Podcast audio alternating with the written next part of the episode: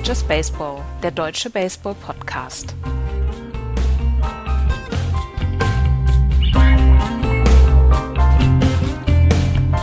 Es ist wieder Sonntag, hier ist Just Baseball. Guten Tag. Heute wieder zu dritt. Florian und Andreas sind mit am Start. Hallo ihr beiden. Hallo. Moin. Jetzt haben wir sie schon wieder alle verarscht. Jetzt haben die Leute zwei Minuten vorgespult, weil ihnen unser Intro zu lang ist und jetzt fangen wir schon an. Ja, ja. Schlimm ja. mit uns, schlimm mit uns. Wir trollen sie alle. Wir haben letzte Woche einen Kommentar im Blog bekommen, wo wir darauf hingewiesen worden sind, dass unser Intro doch zu lang ist und dass das manchen Leuten auf den Keks geht. Und dann haben wir mal so eine kleine repräsentative Hörerumfrage gemacht und äh, mussten feststellen, dass dieser Kommentator nicht alleine war in dem Gedanken, dass die, äh, das Intro zu lang ist. Außerdem wurde die Rückkehr äh, der sexy Stimme gefordert und dem zollen wir natürlich Tribut. Das heißt, unser neues Intro ist da. Und gefällt's euch? Aber natürlich. Prima. Mir gefällt's darf ja jetzt auch natürlich. Nicht, ich will dir gerade sagen, der darf ja auch nichts anderes sagen. So, und die Hörer können sich jetzt ausrechnen, warum. Fangen wir mit der Geschichte des Tages an. Giancarlo Stanton. Vier bis sechs Wochen, Knochen im Handgelenk gebrochen und die Marlins können es nicht fassen. Was für ein Pech der Typ hat. Aber es ist ja auch, das ist ja auch lustig, dass er es nicht irgendwie einen Ball an die Hand bekommen hat oder dass er beim, beim Slide oder so das gemacht hat, sondern beim Swing and Miss Hm. hat er sich die Hand gebrochen, beziehungsweise das Handgelenk gebrochen. Also das, das ist, Ja, da sind ja steckt schon Kraft Kräfte. hinter. Das sind ja unglaubliche Kräfte, die da wirken. Ja. Ähm, ja, Swing and Miss hat dann aber weitergespielt und beim vierten, ähm, beim vierten At-Bat, also das hat er sich wohl schon im ersten At-Bat angebrochen oder gebrochen, das Handgelenk, und im vierten, das hat nochmal ähm, die, die Sahne auf das Eis gegeben. Auf, ja. Ja, also ich glaube nicht, dass er sich das ganze Handgelenk gebrochen hat, wenn ich das so richtig Oder gut Knochen im Handgelenk, Genau, ja. das ist halt irgendwo ein, ein Verbindungsknochen im Handgelenk. Ähm, ja, vier bis sechs Wochen. Können die Marlins die Saison abschreiben, Andreas? Ja, komplett. Also die war ja sowieso eigentlich schon ähm, hinüber die Saison, weil der, der Rest ja nicht performt hat und jetzt geht es eigentlich nur darum, äh, die Saison ordentlich zu Ende zu bringen. Sie haben jetzt nicht so viele Leute, die sie jetzt zum Beispiel dann auch wieder zu Prospects machen können. Also die Mannschaft ja an sich ist ja. Entschuldigung. Gesundheit. Gesundheit. Danke, dass ich kurz nicht aufhalten. Ähm, die Mannschaft an sich ist ja ganz gut aufgestellt eigentlich. Jetzt, jetzt fehlen noch Leute wie José Fernandez, ähm, die ja dann nochmal wiederkommen, aber an sich ist die Mannschaft eigentlich ordentlich aufgestellt und deswegen gibt es eigentlich nicht mehr so viele Leute, die man jetzt zu, ähm, zu, zu Prospects machen kann.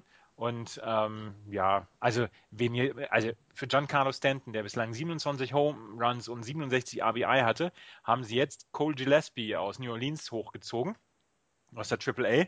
Ähm, der hat in seiner Karriere in der MLB 230 geschlagen in 113, ähm, in 113 Spielen und hat niemals mehr als zwei Home Runs in einer Saison gespielt. Also du bekommst jetzt schon sind die Marlins äh, in der Produktion einfach mies gewesen und jetzt bekommst du diese 27 Home Runs, die du bislang hattest und er war ja auf der er war ja auf Spur für 50 oder 55 Home Runs. Dafür das wird ersetzt von einem, der niemals mehr als zwei Home Runs in, Mhm. in einer Saison gemacht hat. Also die kannst du in den Skat drücken die die Saison. Ja. Und es ist natürlich auch ein Rückschlag für, für die Franchise beziehungsweise für das Publikumsinteresse der Franchise, ne? weil du kannst Giancarlo Stanton kannst du halt als Riesenshow verkaufen und kannst sagen, kommt euch den mal angucken.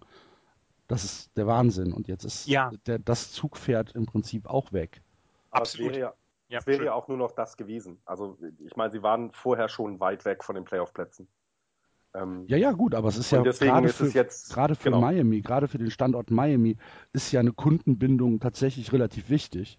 Jetzt, jetzt ist nicht mal mehr die Home Run Statue, die äh, regelmäßig angeschmissen wird. Jetzt, wo, wo Giancarlo Stanton auch nicht mehr da ist. Ja, Sie haben, Sie haben eine Bilanz von äh, 16,22 gehabt, bis Sie Mike Redmond entlassen haben. Und seitdem eine Bilanz von 14,23 oder 14,24 Er hat keinen keinen einzigen, ja, es hatte wirklich keine Auswirkung. Ne? Also man Überhaupt kennt es ja, genau, aber gut, das haben wir ja vorher schon gesagt. Wenn Trainer mitten in der Saison im Baseball entlassen werden, ist das in der Regel kein, keine gute Sache, weil die ganze Mannschaft oder alles ja auch eben Anfang des Jahres aufgebaut wird und du mittendrin viel zu wenig Möglichkeiten hast, darauf Einfluss zu nehmen, etwas zu verändern. Ähm, ich bin mal gespannt, was sie dann jetzt dann in, äh, im nächsten Jahr machen. Dann, sie müssen ja wieder mal angreifen. Sie haben eigentlich ja, wie du, ne, Andreas hat das ja gesagt, es ist ja was da. Es ist ja nicht so, dass da irgendwie äh, ja, und sie haben ja auch schlechte Farben. Sie haben ja über, über, die letzten, ja. über die letzten Jahre haben sie schon ein paar gute Sachen äh, gemacht, was die Farm angeht. Genau, eben. Eben. Deswegen, also äh, eigentlich fehlt es wirklich vielleicht tatsächlich nur ein, äh, ähm, einen guten Trainer jetzt noch. So. Vielleicht ne, ein, zwei Leute, die dann auch auf dem Platz helfen, klar, aber irgendjemand, der das dann den, den, den Managerposten übernimmt und, und das vielleicht auch mal auf die Kette zusammenkriegt. Ne? Tja. Ich bin nach wie vor für Aussie für Miami. Das finde ich eine großartige Idee. Die hatte bestimmt noch niemand bislang. Nee, nee das stimmt. sollte man mal ausprobieren, finde ich auch. Gerade wegen der Nähe zu, zu Kuba. Genau, genau. Das würde, das würde so viel Sinn machen. Ja. ja. Wegen der Community auch. Ja. Definitiv. Also ich finde, das ist eine bombastische Idee. Okay. Dass da noch keiner drauf gekommen ist. Vielleicht schreiben wir einfach mal eine E-Mail an die MLB. an die Marlins. An die Marlins, also, meine ich doch. Ja. Ja. Wir die, haben da eine Idee. Lustige ist, das erste Foto, was man von ihm mit dem M auf, dem, auf der Kappe aussieht, das ist sehr, sehr schön, wenn man es bei Google eingibt. Egal, weiter. Verbrennt er da gerade einen Delfin oder was? Ja, so ungefähr. Nee, in, der, in der Home Run Statue.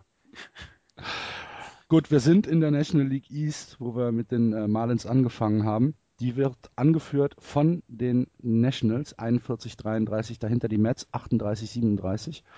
Die Atlanta Braves kommen ein bisschen unter die Räder im Moment, 35-40, die Marlins 31-45 und am Tabellenende, wie immer, unverdient die Philadelphia Phillies 26-49, 15,5 Spiele, hinter den Washington Nationals zurück. Jo, Florian, ähm, die Nationals, wir haben es ja gesagt, ne? eigentlich geht der Weg nur über die Nationals und wenn die ihr Zeug zusammenkriegen, dann äh, wird es schwer für die Mets oder für wen auch immer dagegen anzustinken. Jetzt ähm, scheint es so langsam anzufangen. Sieben Siege in Folge, 8-2, die letzten zehn. Ähm, schon, oder was heißt schon, aber mittlerweile dreieinhalb Spiele Vorsprung vor den Mets, die ähm, ja ihr Tempo nicht halten können. Ist es, ist es jetzt schon äh, so, so eine kleine Vorentscheidung, dass du sagst, wenn in den nächsten zwei, drei Wochen da äh, nichts großartig äh, sich ändert, dann sind die äh, Nationals schon weg? Also ich glaube, ich glaube ja. Wir hatten ja auch gesagt, dass es äh, für die East-Mannschaften nur über den Division, Division Sieg geht dieses Jahr, also nicht über äh, Wildcards in die Playoffs.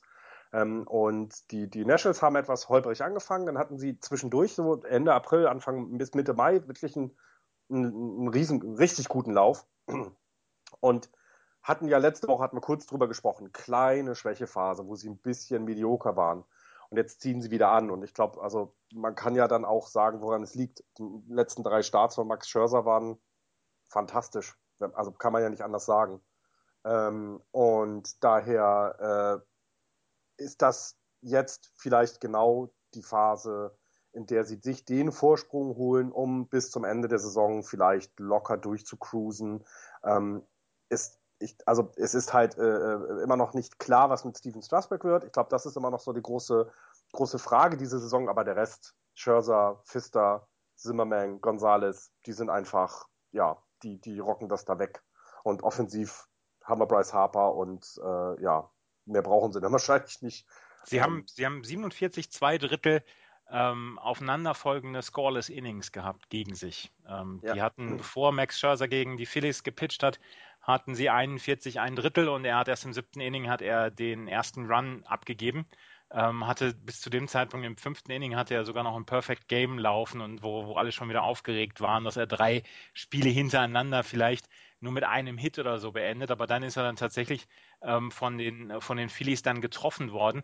Also äh, die Nationals haben natürlich jetzt ihre Rotation so langsam ähm, beisammen und das ist ein ganz großer Faktor, der die Washington Nationals im Moment von den anderen in der NL East so ein bisschen separiert. Und mhm. wenn man, wenn man sich das anguckt, Miami und Philadelphia sind jetzt komplett weg.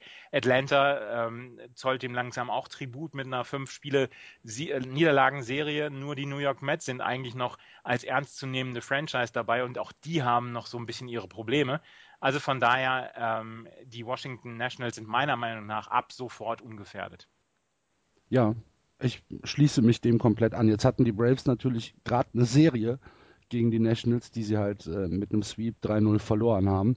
Ähm, aber ich, ja, schließe mich dem komplett an. Ich glaube auch, dass Washington ähm, nicht aufzuhalten ist. Ich meine, haben wir halt vor der Saison auch gesagt, ne? Ja, ja, natürlich. Das haben ja auch alle getippt. Also ich habe jetzt das Tippspiel heute noch nicht aktualisiert, das schaffe ich erst morgen zu Hause. Ähm, aber Washington ist bei vielen eben Platz 1 gewesen in, der, in, in, in, dem Tippspiel. Ja. Ja, völlig zu Recht. Gut.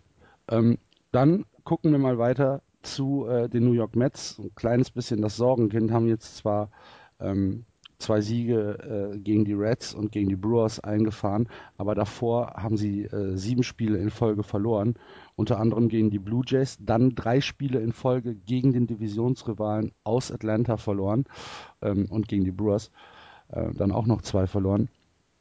Gegen Atlanta, das tut natürlich besonders weh. Äh, Andreas, glaubst du, dass, dass die Mets so ein bisschen das sind, was wir erwartet haben? Zwar die, die Wundertüte, die am Ende äh, dann doch noch zwei Jahre braucht oder mindestens ein Jahr braucht?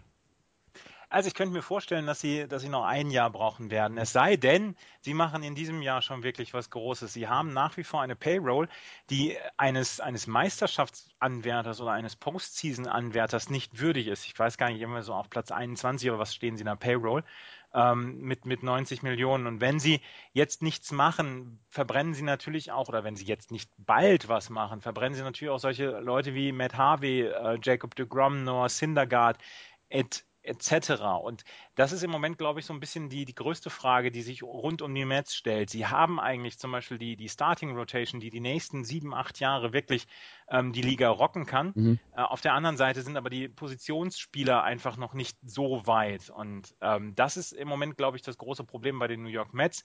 Und das, das, das da lässt er, oder da wachsen dann auch so ein bisschen die Zweifel gegenüber den Mets. Und mhm. äh, bin sehr, sehr gespannt. Moment, also in den letzten Jahren hatte der, ähm, der Besitzer der, äh, oder die Besitzer der Mets hatten so ein bisschen die Taschen zugenäht.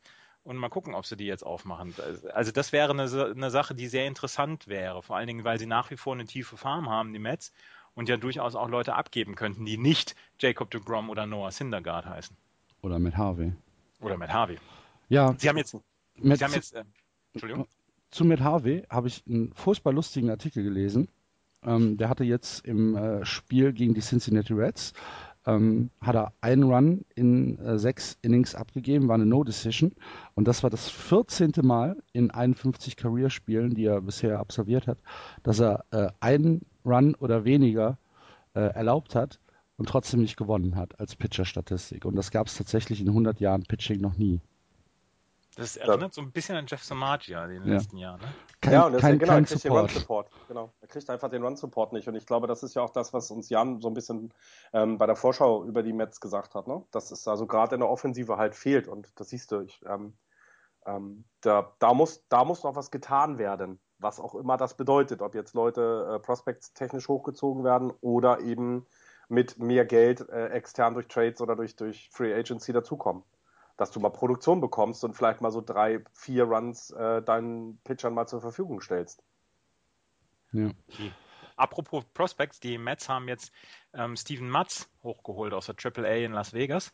Ähm, der hat einen 7-4 äh, Record und einen 2,19er ERA in der AAA, 90 ähm, Strikeouts gehabt in 90 ein Drittel Innings und die Pacific Coast League Better haben einen Average von 2,13 gegen ihn. Und äh, die Mets, und das, der Grund ist, und das ist jetzt wieder ein bisschen lustiger, der Grund ist, dass die Mets äh, wieder ein bisschen Sorgen haben, dass dieser Innings-Count für zum Beispiel DeGrom, für ähm, Noah Syndergaard, für Matt Harvey, der ja gerade von seiner Tommy John zurückkommt, dass, die, dass dieser Innings-Count zu hoch geht. Sie hatten es ja schon mal gehabt und haben sich dann dagegen entschieden, äh, also diese Sechs-Mann-Rotation, haben sich dann dagegen entschieden und haben Dylan G ähm, dann ins Bullpen beordert. Dylan G hatte dann ja ein paar Kabel am Hals, deswegen. Und jetzt haben sie aber Steven Matz hochgeholt, um den dann wieder in die Rotation zu bringen. Und Dylan G bleibt im, im Bullpen.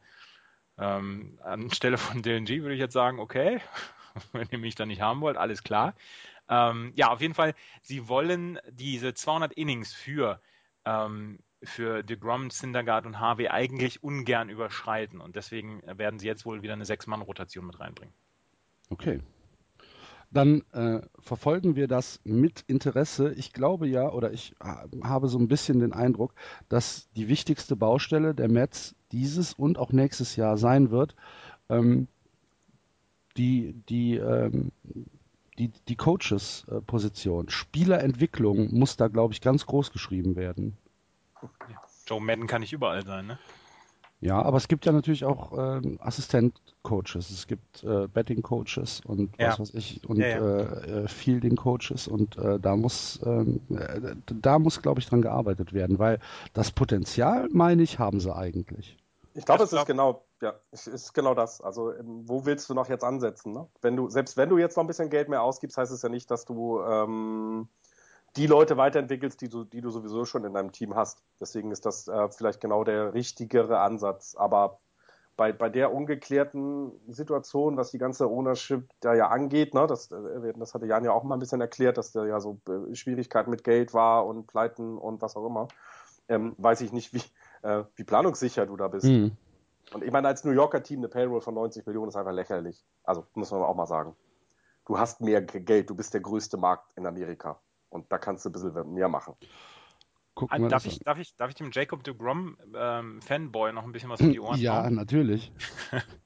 Seit dem 1. Mai ein 1,66er IRA, zweiter, ähm, zweiter Platz hinter Zach Greinke.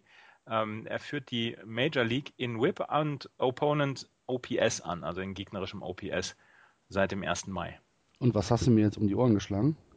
Gar nichts. Ich habe dich quasi nur bestätigt, so, dass, du jetzt, okay. dass du jetzt wieder in, in, dein, in dein äh, Beißholz beißen darfst und sagen darfst, ich will den haben. Ich will den haben. Ja. Wenn ich mir aussuchen könnte, ob ich Matt Harvey will oder Jacob de Grom, nehme ich Jacob de Grom. Der hat auch die geilere Frise. Ja, alles. Aber Matt Harvey ist cooler. Wen ich auf keinen Fall haben will, ist Julio Teheran aus oh, Atlanta. Schön, schön Übergang gemacht der äh, eine ziemliche Horrorsaison gerade hinlegt, hat jetzt wieder äh, five, äh, fünf, äh, fünf Runs im ersten Inning gegen die Pirates abgegeben. Ähm, erstes, erstes Thema bei den äh, Braves dürfte es Pitching sein.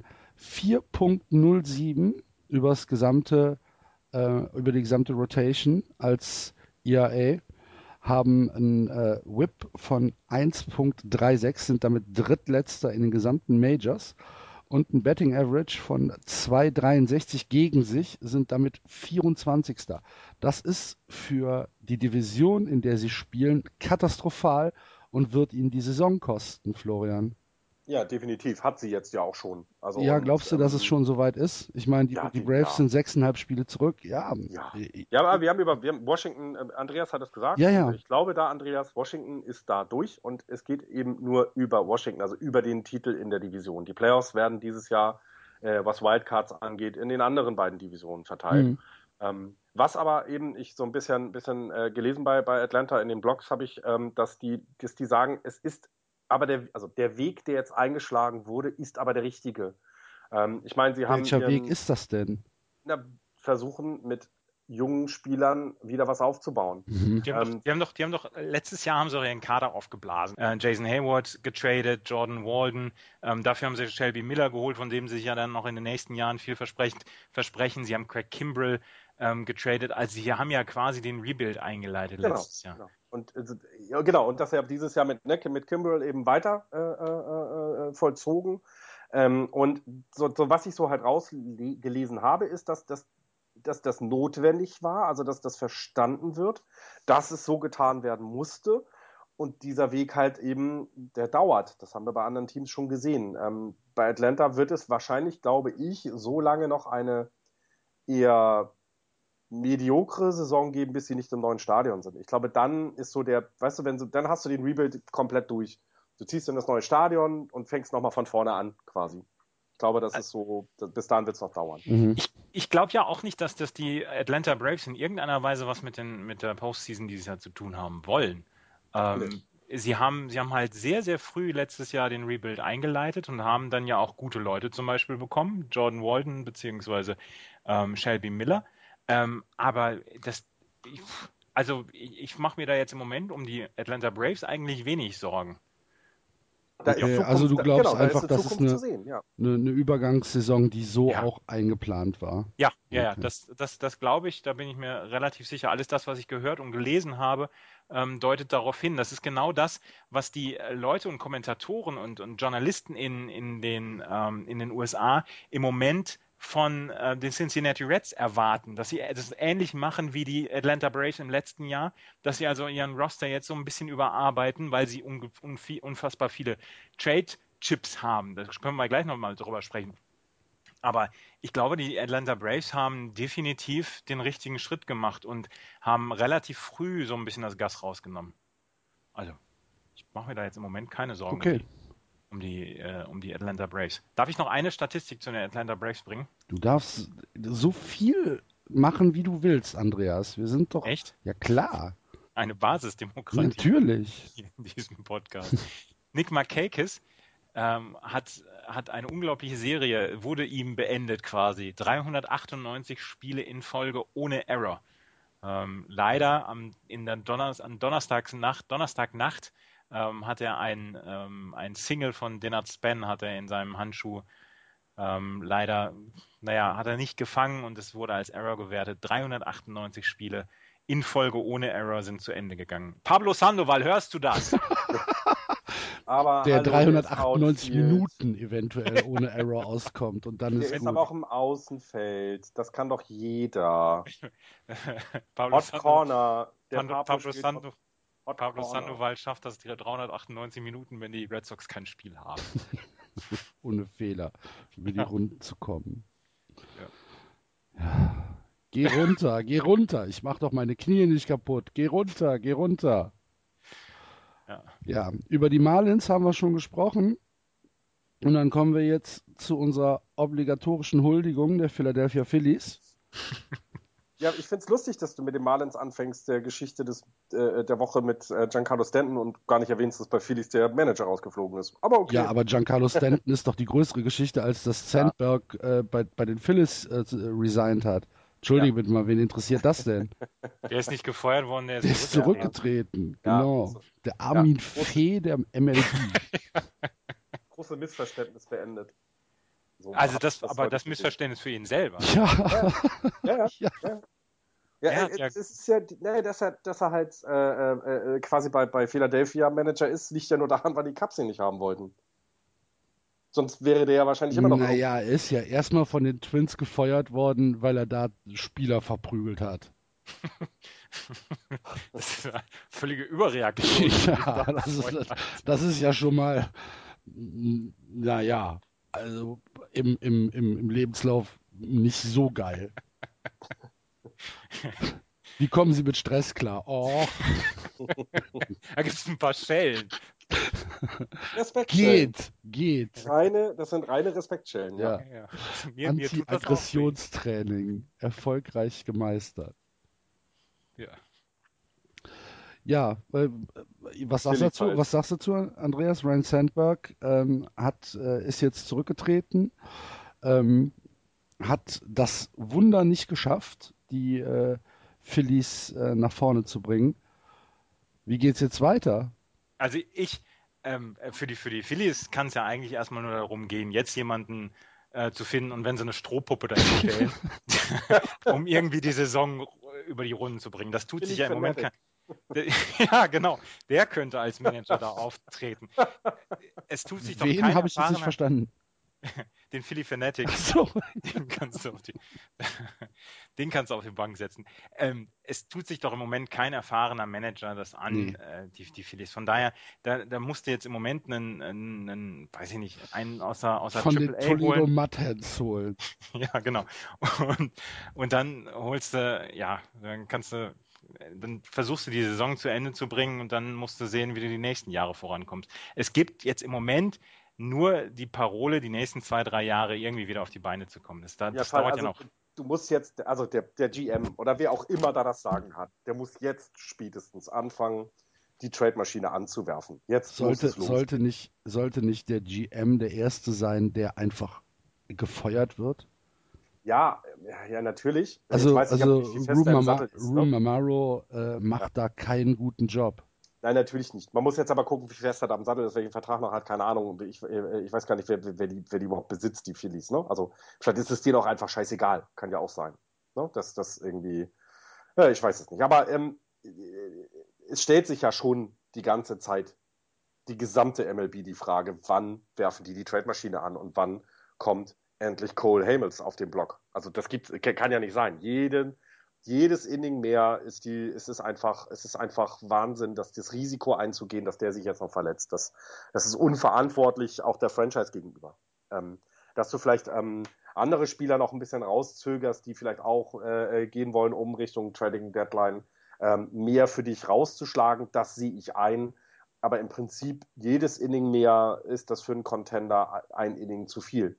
Der hat jetzt schon, Cole Hamels jetzt schon knapp 100 Innings in 15 Starts. Also ich, ich, man, ich verstehe es nicht. Also ich, entweder sie sagen sich, wir, wir, wir, wollen einfach das Geld auf der Straße liegen lassen. Kann ja sein, dass es denen egal ist. Ähm, aber ist, ja, keine, keine Ahnung, was da, was sie da machen.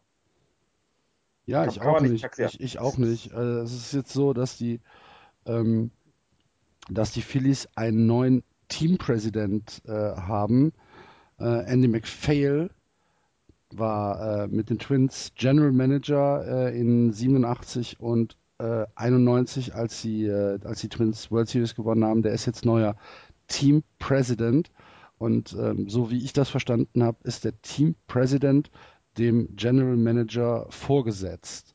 Das heißt, da wird wahrscheinlich ein bisschen Bewegung reinkommen und ich kann mir fast vorstellen, dass äh, dass der, dass der GM da nicht mehr lange äh, im Sitz sitzt. Das ist ein bisschen so wie bei den Arizona Diamondbacks, ne? mhm. wo letztes Jahr dann, wie heißt er nochmal, übernommen hat, der St. Louis Cardinals, frühere St. Louis Cardinals Manager. Äh. Uh, ja.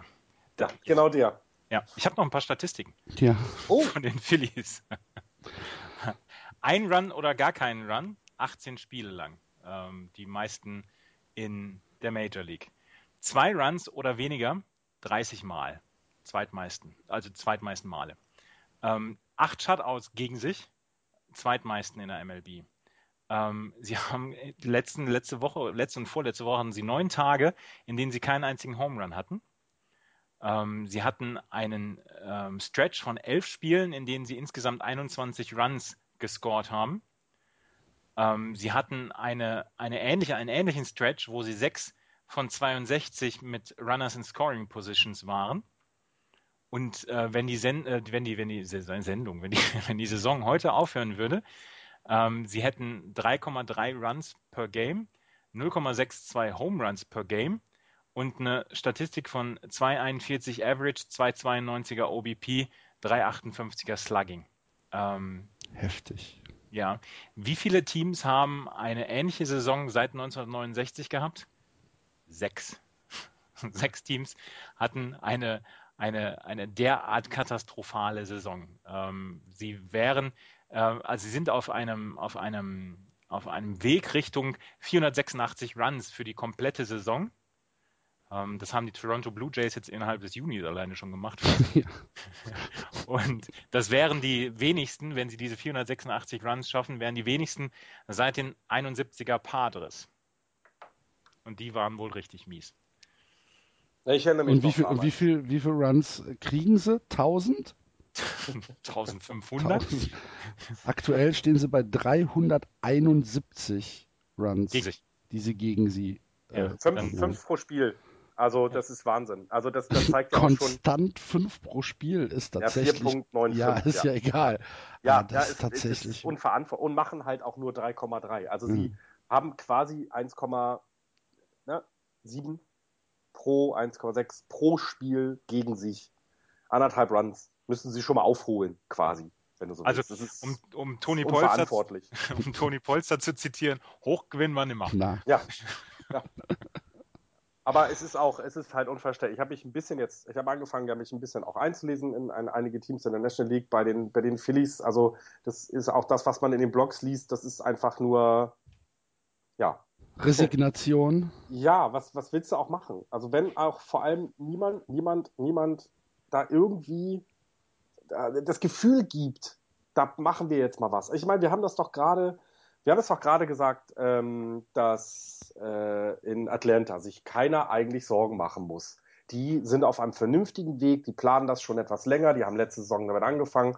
Und hier bei Philly kann man einfach sagen, das ist, ist Wahnsinn. Das, wollen die umziehen nach Montreal? Ich würde es begrüßen. Hm. Naja.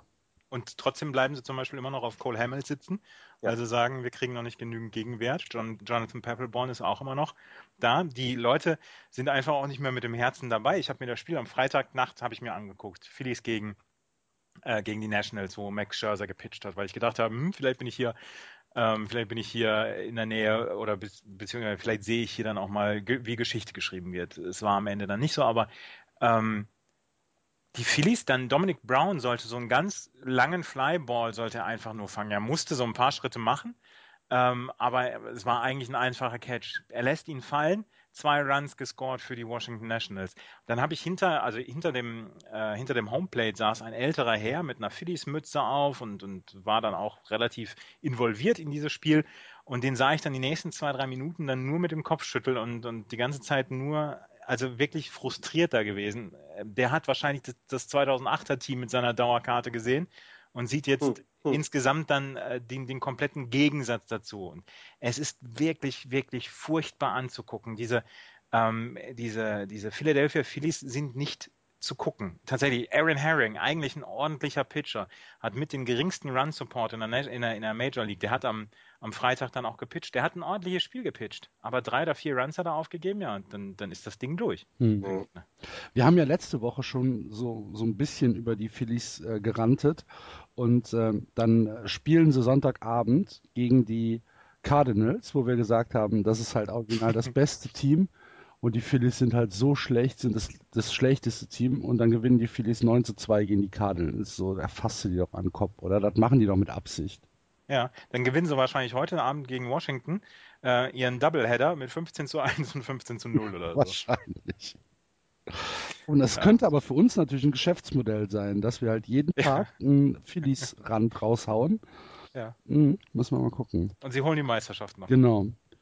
Aber wo wir dann gerade bei den Cardinals waren, können wir ja auch in die National League Central schauen, die eben angeführt werden von jenen St. Louis Cardinals 50 und 24. Dahinter die Pittsburgh Pirates 42-32, die Chicago Cubs 39 äh, 34, Cincinnati 34-38 und die Milwaukee Brewers 28-28.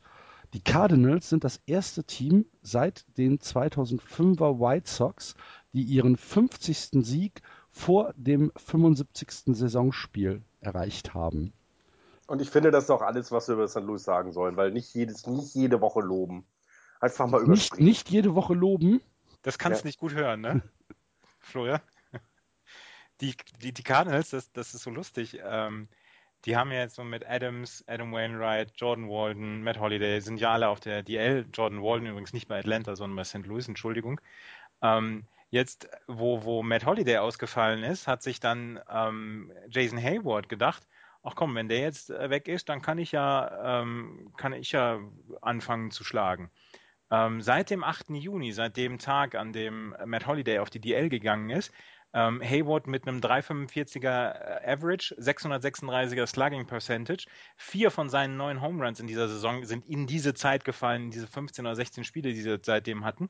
Ähm, und mehr als ein Drittel seiner 27 RBIs.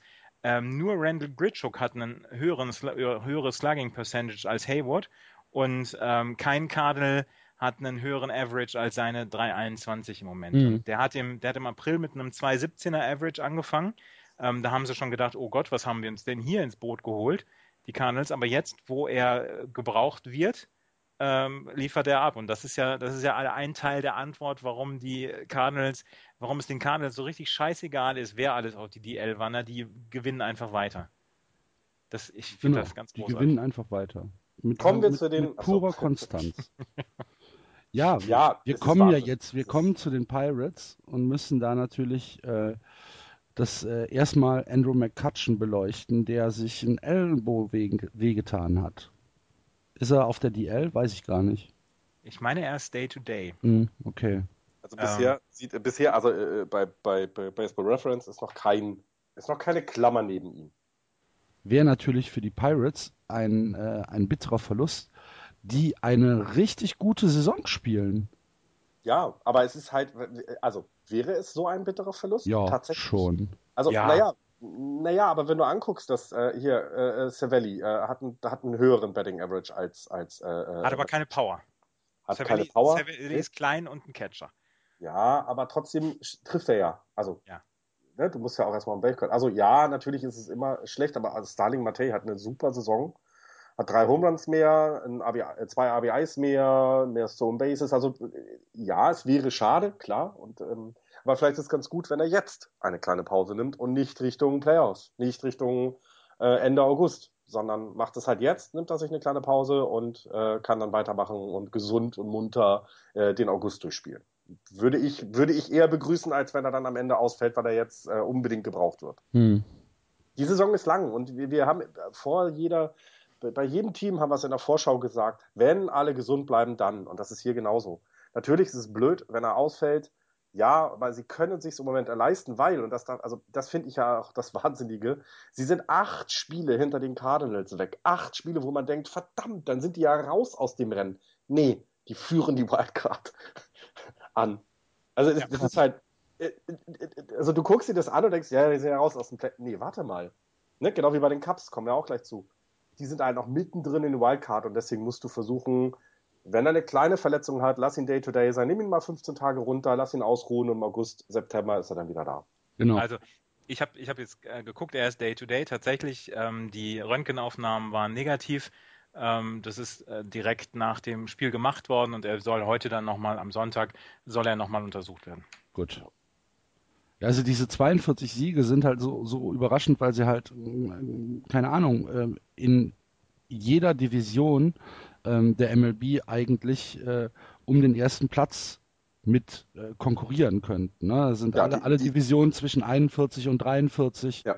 äh, Siegen, äh, außer halt die Central, wo die, wo die Cardinals halt einfach 50 äh, rausbolzen und ja, fast schon weg sind. Die Cubs zehneinhalb Spiele dahinter schon. Zehneinhalb Spiele. Und sie mit spielen eine gute Saison. Siegen. Mit ja. 39 Siegen. Mit 39 Siegen. Mann.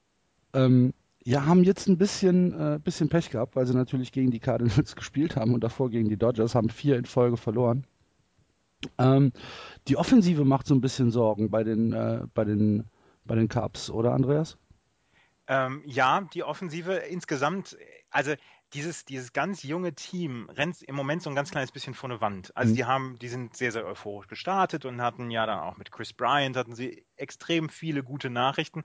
Und dann sind sie, wie gesagt, laufen sie alle im Moment so ein ganz kleines bisschen vor die Wand. Das ist äh, ein bisschen, glaube glaub ich, auch so dieser Mid-Season-Stretch, den sie noch nicht so richtig äh, gut machen. Dann haben sie, wie gesagt, was du gesagt hast, sie haben jetzt vier Spiele hintereinander verloren gegen zwei richtig gute Mannschaften dann ja auch. Aber sie haben zum Beispiel ähm, gegen die Dodgers hintereinander gegen Granke und Kershaw gewonnen. Das ist ja dann auch mal eine, eine, richtig, richtig gute Geschichte für, für eine Franchise wie die Cubs, wo man denkt, okay. Mit uferlos ähm, guter Performance von Chris Bryant übrigens. Genau, genau. Und äh, wo man, wo man dann denkt, okay, vielleicht sind die ja doch dieses Jahr schon äh, richtig gut. Ich meine, du hast St. Louis, die natürlich vor allem weglaufen im Moment, aber Pittsburgh ist noch nicht so weit weg, sind nur zweieinhalb Spiele und sie sind im Moment nur ein halbes Spiel hinter dem Wildcard-Game zurück. Und wenn Joe Madden das jetzt richtig hinbekommt, dass er seine, seine Spieler auch mal durchrotieren lässt, vielleicht auch mal jedem so eine ganz kleine Pause geben kann, ähm, dann vielleicht noch mal gucken, was geht zur Trade Deadline. Ähm, vielleicht geht ja noch in irgendeiner Weise etwas zur Trade Deadline, dass man sich eventuell einen Veteranen mit ins Boot holt oder dass man guckt, ob man noch äh, was für die Offensive tun kann, ähm, dann ist es um diese Franchise echt gut bestellt. Und, ja, ich, äh, ich, ich habe das auch überhaupt nicht ähm, in, in dem Kontext, oh man, äh, Scheiße gesagt, sondern ähm, es ist halt einfach in, die, in, dieser, in dieser Division, in der sie spielen, ist es halt. Ähm, ist bitter. Ja, tatsächlich ja. bitter. Sie haben jetzt. Entschuldigung, eine der besten Geschichten der, der National League auf Platz 3 in der, in der National League Central. Das ist schon, mhm. das ist schon bitter. Sie haben jetzt, um ihre Pitching-Rotation noch ein bisschen aufzublasen, haben sie jetzt noch äh, einen Rechtshänder aus AAA Iowa hochgeholt, Don Roach, der da in AAA 7 und 1 äh, steht mit einem 2,29er ERA in 14 Starts. Der soll äh, den Cubs jetzt helfen, da in der Pitching-Rotation ein bisschen mehr Luft zu bekommen. Schauen wir das mal an. Ja. Darf ich noch was zum Pitching? Also ich, ich sage jetzt einfach noch mal um Erlaubnis bitte. Ähm, John Lester's ERA äh, nach Monaten. Im April 6,23er ERA, im Mai 1,76er ERA, im Juni bislang 5,74er. 4-1 im, im Mai und jetzt im Moment, äh, beziehungsweise im April und Juni kombiniert 0 zu 5 der hatte ein lustiges Ereignis. Ich glaube, es war Donnerstag, ich glaube, es war Donnerstagnacht, als er ein, er war nicht gut drauf und dann hat er bei einem Full Count hat er einen, einen Pitch relativ nah an, ans, an die Seite der Strike Zone geworfen. Und der ähm, Schiedsrichter hat halt, hat halt gesagt, es war ein Ball und äh, man, man kennt, oder wir kennen ja John Lester, der ja durchaus mal auf den Sattel gehen kann, wenn, wenn ihm was nicht passt, wenn Balls und Strikes nicht passen. Da hat er den, den Schiedsrichter vom Mount aus angeschrien.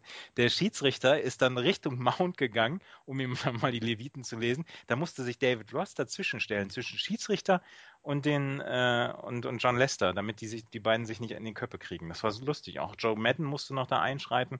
Ähm, John Lester hat noch nicht so richtig seinen, seinen Drive gefunden dort bei den Chicago Cubs. Hm. Aber ich fand es lustig, dass der Schiedsrichter ihn nicht sofort rausgeworfen hat, sondern ihm eigentlich so richtig Richtung Mount gegangen ist, um ja so ein bisschen wie fast noch mit erhobenen Fäusten sagen, okay, komm, dann tragen wir es hier wie zwei Männer auf dem Mount aus. Das wäre noch lustig gewesen. Ne? Ja. Das zum Pitching von den Chicago Cubs noch. Okay. Aber es fehlt halt immer noch so ein bisschen, finde ich. Also müssen wir mal vielleicht abzuschließen. Sie sind jetzt im Moment Dritter in der starken Division.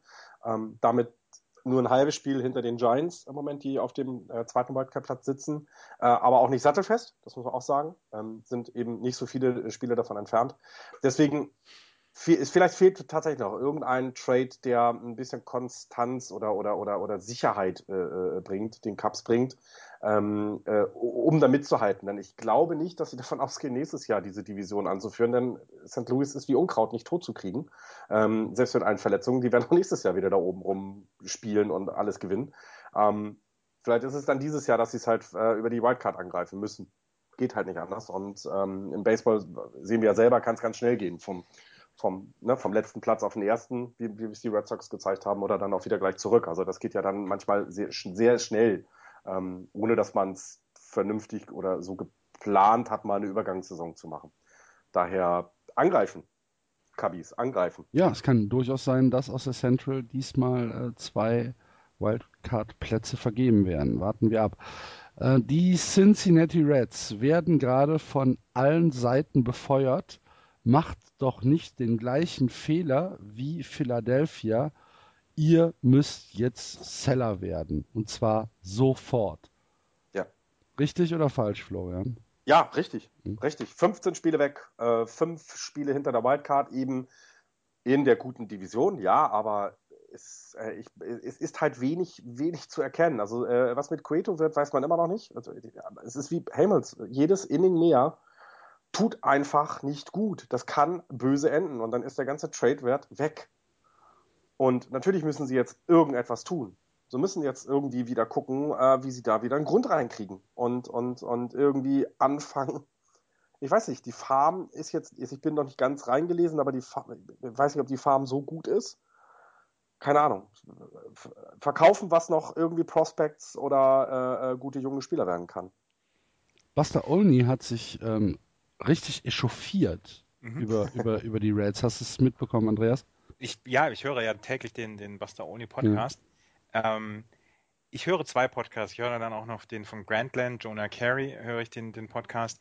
Und es gab diese Woche kein anderes Thema als ähm, mögliche Trade-Szenarien für die Cincinnati Reds oder was sie denn tun sollen, was denn ähm, der Manager tun soll. Und das, was du eben gesagt hast, das ist tatsächlich der Tenor dieser kompletten Woche gewesen. Was machen die Cincinnati Reds bei dieser wirklich ähm, exponierten Position, die sie haben, dadurch, dass jemand wie ähm, Cueto nach diesem Jahr Free Agent wird.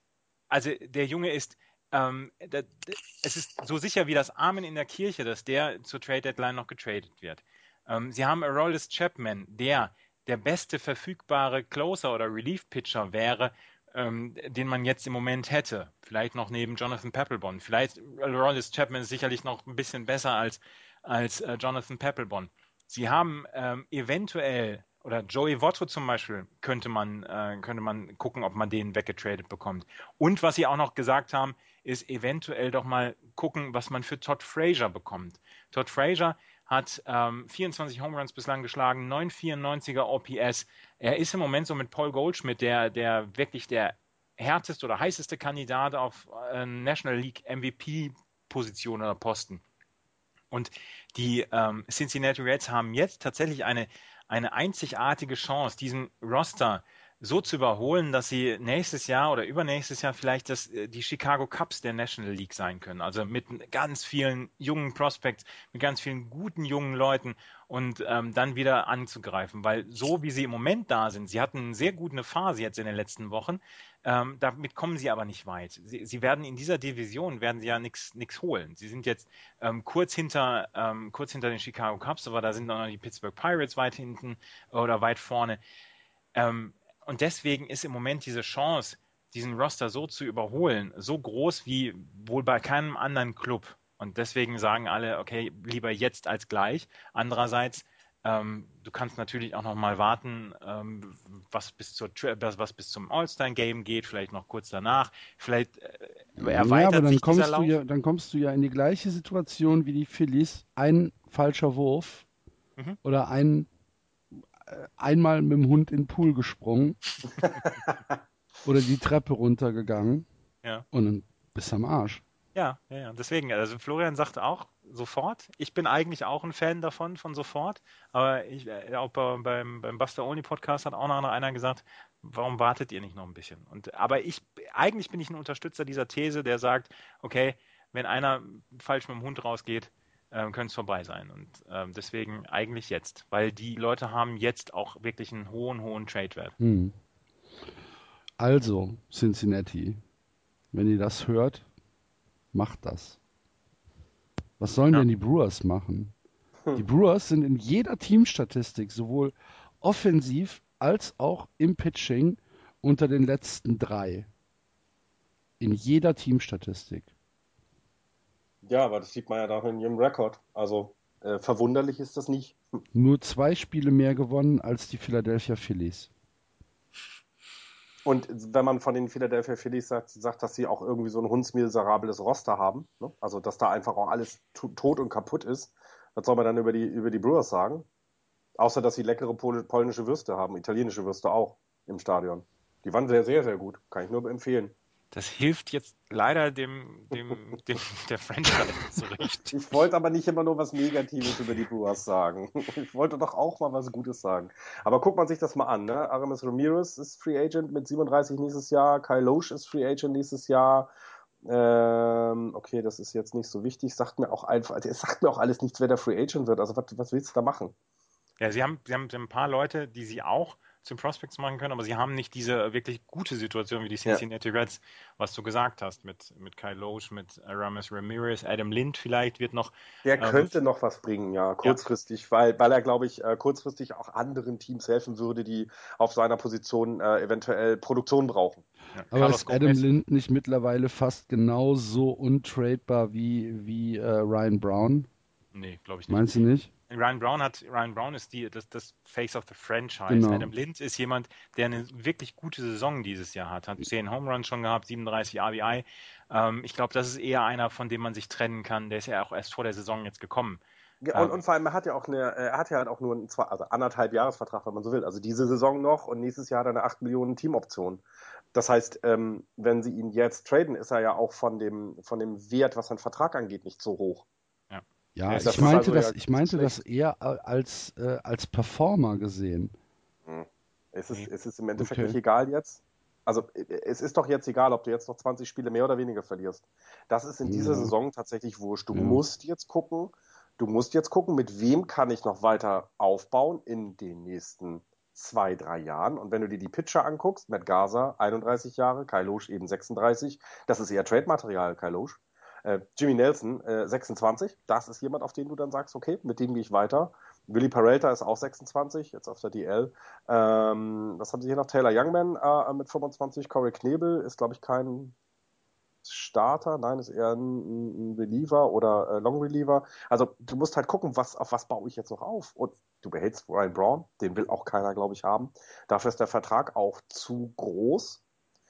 Und um den musst du jetzt gucken, dass du aufbaust. Und da brauchst du keinen Adam Lind, der ist auch in Anführungsstrichen schon 31. Dann versuch den jetzt noch zu zwei 25-Jährigen zu machen. Mhm. So klingt blöd.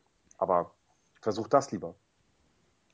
Aber ist, äh, das Problem, und das ist vielleicht auch das, was dann bei Bassaoni oder auch in den Podcasts immer gesagt das Problem ist, jetzt haben wir schon zwei Teams besprochen, wo gesagt wird, hey, in einer Division, wo gesagt wird, fangt jetzt mit einem Umbau an, fangt jetzt mit dem Umbruch an. Die Phillies müssen umbauen, um irgendwann gehen ja auch mal die Spieler aus, die dann, dann die zur Verfügung stehen, mit denen du das machen kannst. Die anderen Teams wollen sie ja auch haben.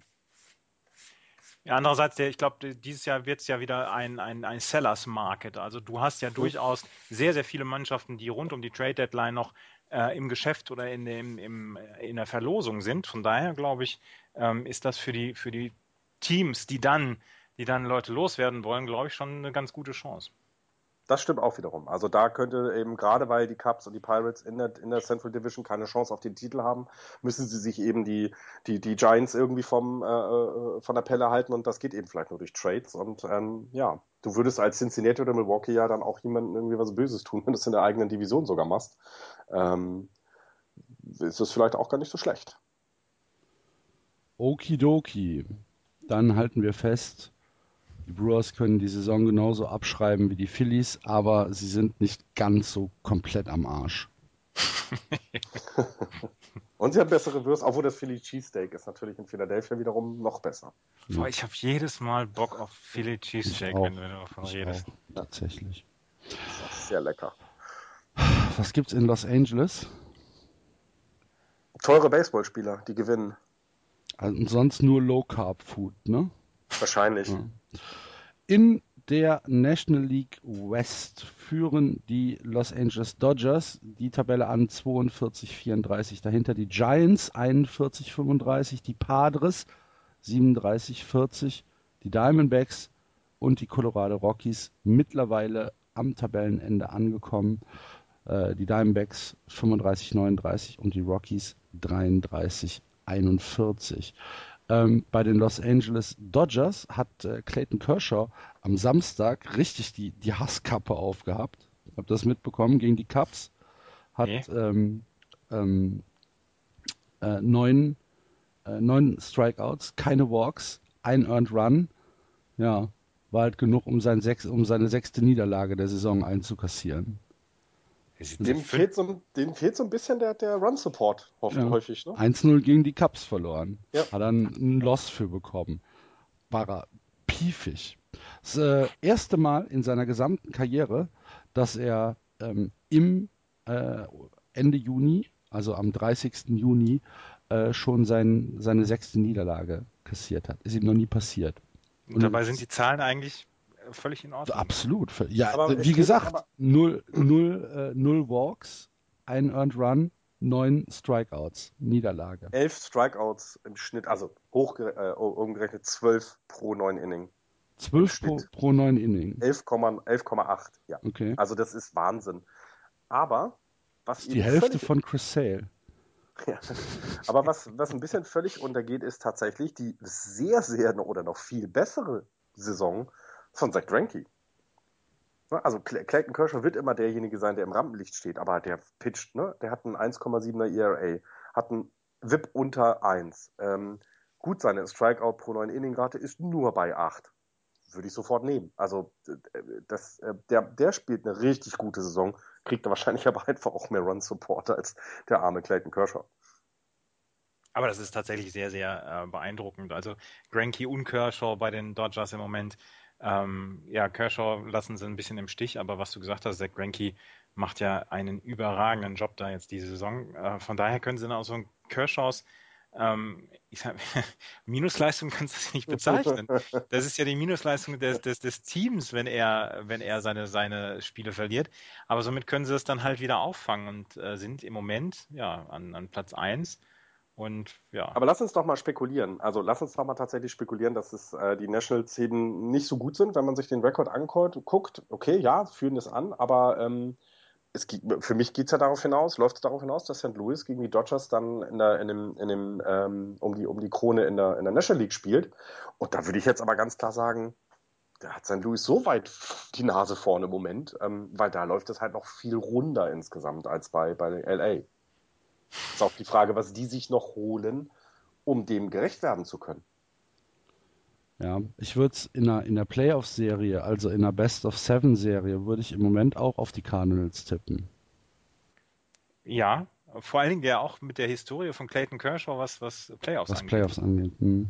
Ja, also die Frage habe ich ja letztes Jahr, letzte, Ende letzten mhm. Jahres ja schon gestellt. Ne? Ja. Ist Clayton Kershaw überbewertet? Und er scheint es nicht zu sein, aber die Frage ist berechtigt, weil du sagst ja selber, die Zahlen sehen ja gar nicht so schlecht aus. Also ne, es ist immer so schwierig bei ihm. Es fehlt so der, der, der letzte. Ja. Was halt interessant ist, äh, LA gewinnt auch gerne nur zu Hause, ne? 27, 13 zu Hause und 15, 21 äh, auswärts. Also die müssen auch das siebte Spiel bei sich zu Hause haben anscheinend und das sieht im Moment nicht danach aus. Da ist ja noch ein bisschen hin. Ja, ne? ist ja noch sicher, aber Florian, deine Giants aktuell auf dem zweiten Platz im äh, Wildcard Race. Ähm, du müsstest doch mit der Saison, so wie sie bisher läuft, äh, eigentlich mehr zufrieden als unzufrieden sein, oder? Ja, absolut. Bei auch vor allem gerade bei dem, was auch immer jetzt an Verletzungen immer mal wieder dazu kam. Ne? Ich meine, man darf nicht vergessen, mit Matt Kane ist einer aus der Rotation raus, der gesetzter Starter ist. Ähm, Jake Peavy ist jetzt nicht unbedingt gesetzter Starter, aber hat ja auch schon seine Innings dann immer drauf gehabt. Ähm, die sind weggefallen. Jetzt haben wir wieder äh, äh Aori no, Noki ist äh, äh, weg erstmal, äh, Nori Aoki, Entschuldigung, ist erstmal jetzt auf der 15 DL und man weiß nicht, äh, gestern ist äh, Angel Pagan nochmal gegen die Wand gelaufen und haben sie erstmal geguckt, was mit ihm ist. Ähm, also hat so ein bisschen, ähm, ja, oder Verdacht auf Gehirnerschütterung gehabt. Also äh, bei denen. Hat er den Henry Ramirez Move gemacht? Den Gedächtnismove, ja. Also äh, Jeremy Effeld als, als Long Reliever äh, auf der, auf der, auf der 15 DL ist. Also das ist schon dafür, dass da so viel unstetig ist, ist es schon klasse, wie dicht sie bei den äh, Dodgers zum einen dran sind. Das sind ja nun auch nicht so viele Spiele ähm, äh, mit einem und eben wie, wie gut sie auch noch im, im dadurch auch im, im, im Wildcard Race sind. Also ja, völlig zufrieden. Es ist halt wo ich gerade bei den, bei den äh, Dodgers darüber geredet habe, dass sie gerne zu Hause gewinnen. Die Giants sind zu Hause gerade mal bei 500 und äh, auswärts haben sie, glaube ich, müsste fast die beste Bilanz haben mit 21-15, wenn ich mal eben schnell rüber gucke. Ich glaube, die, die Royals haben noch auch 21-15 auswärts und gut, Tampa Bay hat 21-12, also weniger Spiele. Ähm, das, ja, irgendwie hatten wir jetzt auch irgendwie mal neun Spiele zu Hause nicht gewonnen. Äh, jetzt sind es, glaube ich, irgendwie nur zwei aus den letzten 16 oder drei aus den letzten 16 zu Hause gewonnen. Also das sieht ja auch echt ein bisschen übel aus im Moment. Ähm, aber gut, solange es dann auswärts noch äh, dafür reicht, dass wir gegen die gewinnen, dann ist es auch in Ordnung. Okay. Gut. Dann äh, gucken wir einen Schritt weiter. Die San Diego. Ich habe noch was. Ich habe noch was zu den Giants. Ja. Ähm, die San Francisco Giants haben am Donnerstag vier Triples geschlagen. ja, stimmt. Genau. Das recht das erste Mal seit 1960, dass das, ähm, dass das die Giants geschafft haben. Und, ähm, Brandon Belt mit zwei sogar. Brandon Belt mit zwei. Ich finde ja, es gibt kaum was Schöneres, als einen Triple zuzuschauen. Also von der eigenen Mannschaft. Inside the Park Home Run finde ich noch schöner. Ja, natürlich. Aber der kommt, kommt halt auch selten alle vor. Nase lang vor. Ja. Aber zwei ja. von Brandon Belt, einer von Matt Duffy und einer von Brandon Crawford. Und äh, wie gesagt, das erste Mal ähm, dass sie vier Triples in einem Spiel hatten. Das erste Mal seit 1924, dass sie das in einem Heimspiel hatten. Und über Tim Linzekams Verletzung haben wir noch nicht gesprochen. Stimmt. Leicht der, hat, worden, ja. der, ist auf, der ist am Ellbogen getroffen worden von einem Line Drive. Und, aber ist im Moment wohl Day-to-Day. -Day.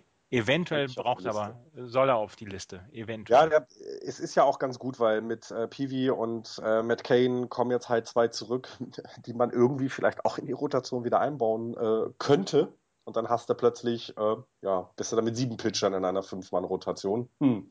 Äh, vielleicht ist es gar nicht so schlecht, jetzt Linskram ein bisschen Ruhe zu geben, dass der Ellbogen ähm, sich weiter ausruht, denn seine Bilanz dieses Jahr ist ja sehr gut. Er, ja, er hat ja ein, ein, sehr schönes Jahr. Das hatte man so nicht erwartet mit 7-4. Ähm, als, als, als Statistik, jetzt nur was die äh, WL angeht, aber kann man, man, man, kann sich bei ihm überhaupt nicht beschweren. Ähm, die letzten Starts waren nicht mehr ganz so prickelnd und vielleicht braucht er jetzt mal eine Pause und dann kommt das ja ganz gut. Peavy zurück, mit Kane zurück.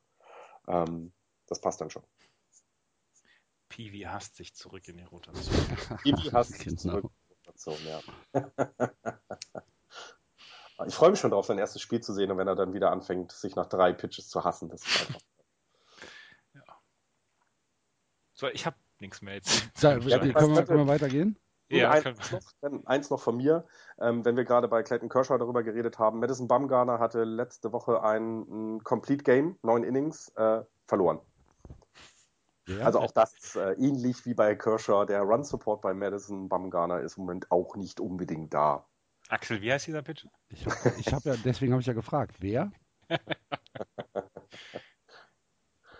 das war es aber auch von okay. meiner Seite. Die Padres. Bei den Padres, also ich muss, bevor ich, bevor ich da jetzt was zu sage, ähm, liebe Hörer, Padres, Diamondbacks und Rockies, ich habe da echt überhaupt keine Ahnung von. Ich gucke das nie. Ich gucke, diese drei Teams sind sind so die Teams, die mir am nichtssagendsten sind. Entschuldigt bitte, wenn die ab und an mal zu kurz kommen. Sorry. Ich verteidige dich jetzt mal damit. Sie bieten aber auch wenig an, was man sich angucken kann. Das muss man dann auch dazu sagen.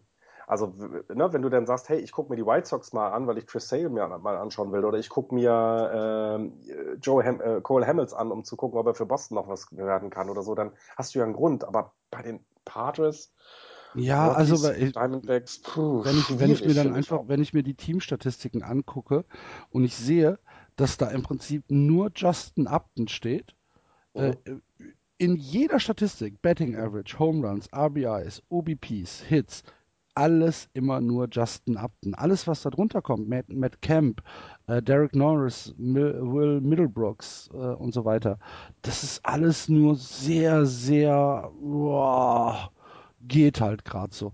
Da ist nichts, was mich reizt. Das tut mir leid. Andreas, hilf mir mal. Was, was, was, was können wir Gutes sagen über die Padres? Wir, wir können eigentlich nicht viel Gutes sagen. Sie haben vor der Saison waren sie ja so ein bisschen der, der Preseason-Sieger. Also mhm. mit ihren Trades, die sie gemacht haben, sie sind ja so ein bisschen in, ins Risiko gegangen. AJ Preller hat gesagt, wir wollen jetzt dieses Jahr gewinnen, wir wollen anfangen zu gewinnen.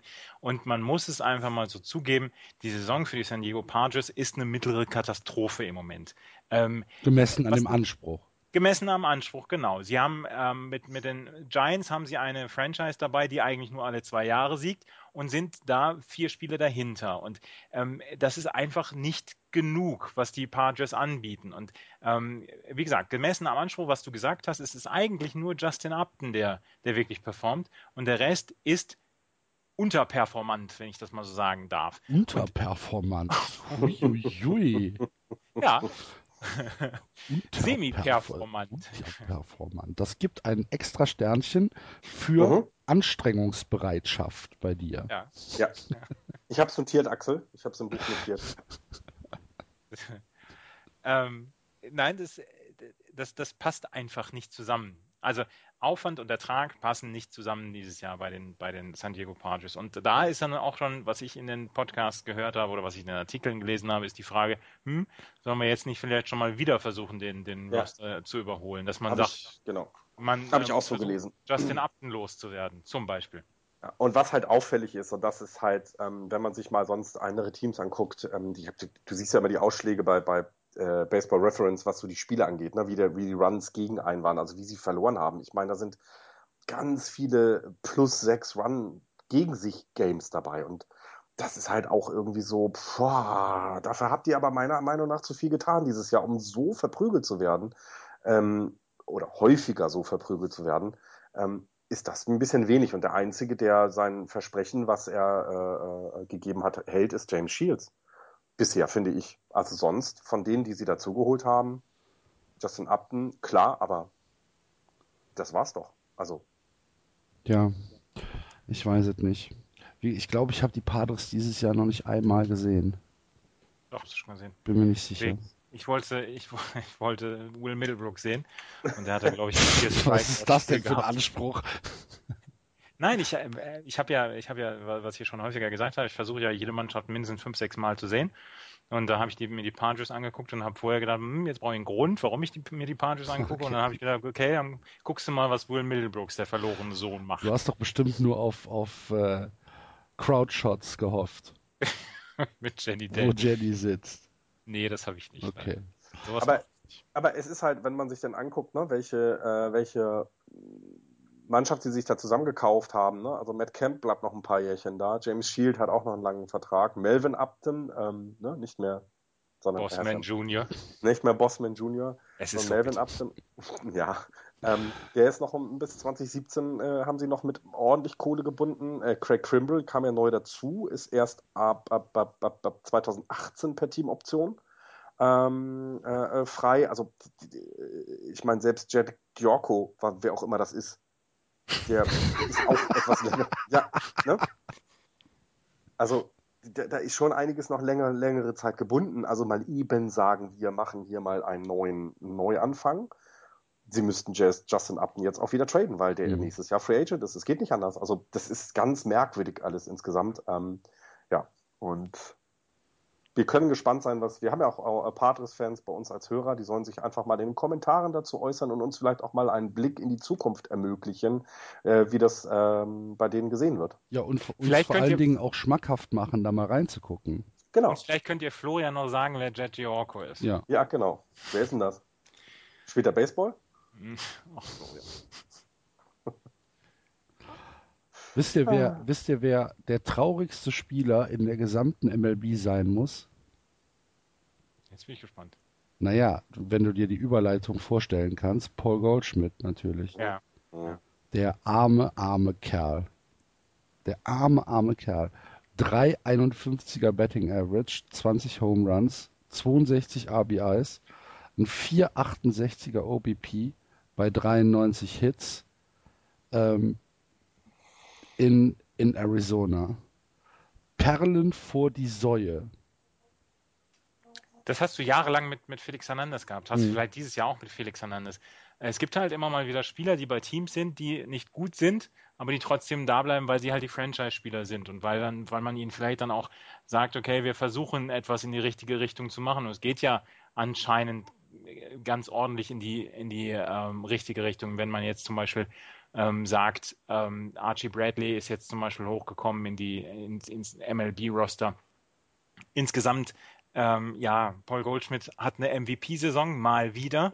Mhm. Und äh, jetzt müssen die Diamondbacks sehen, dass sie, dass sie um ihn herum einen Roster aufbauen, der dann irgendwann mal wieder was zu tun hat mit der Musik. Das sollte dann aber jetzt zügig geschehen. Mir musst du das nicht sagen. Okay, Axel, ich versuche alles.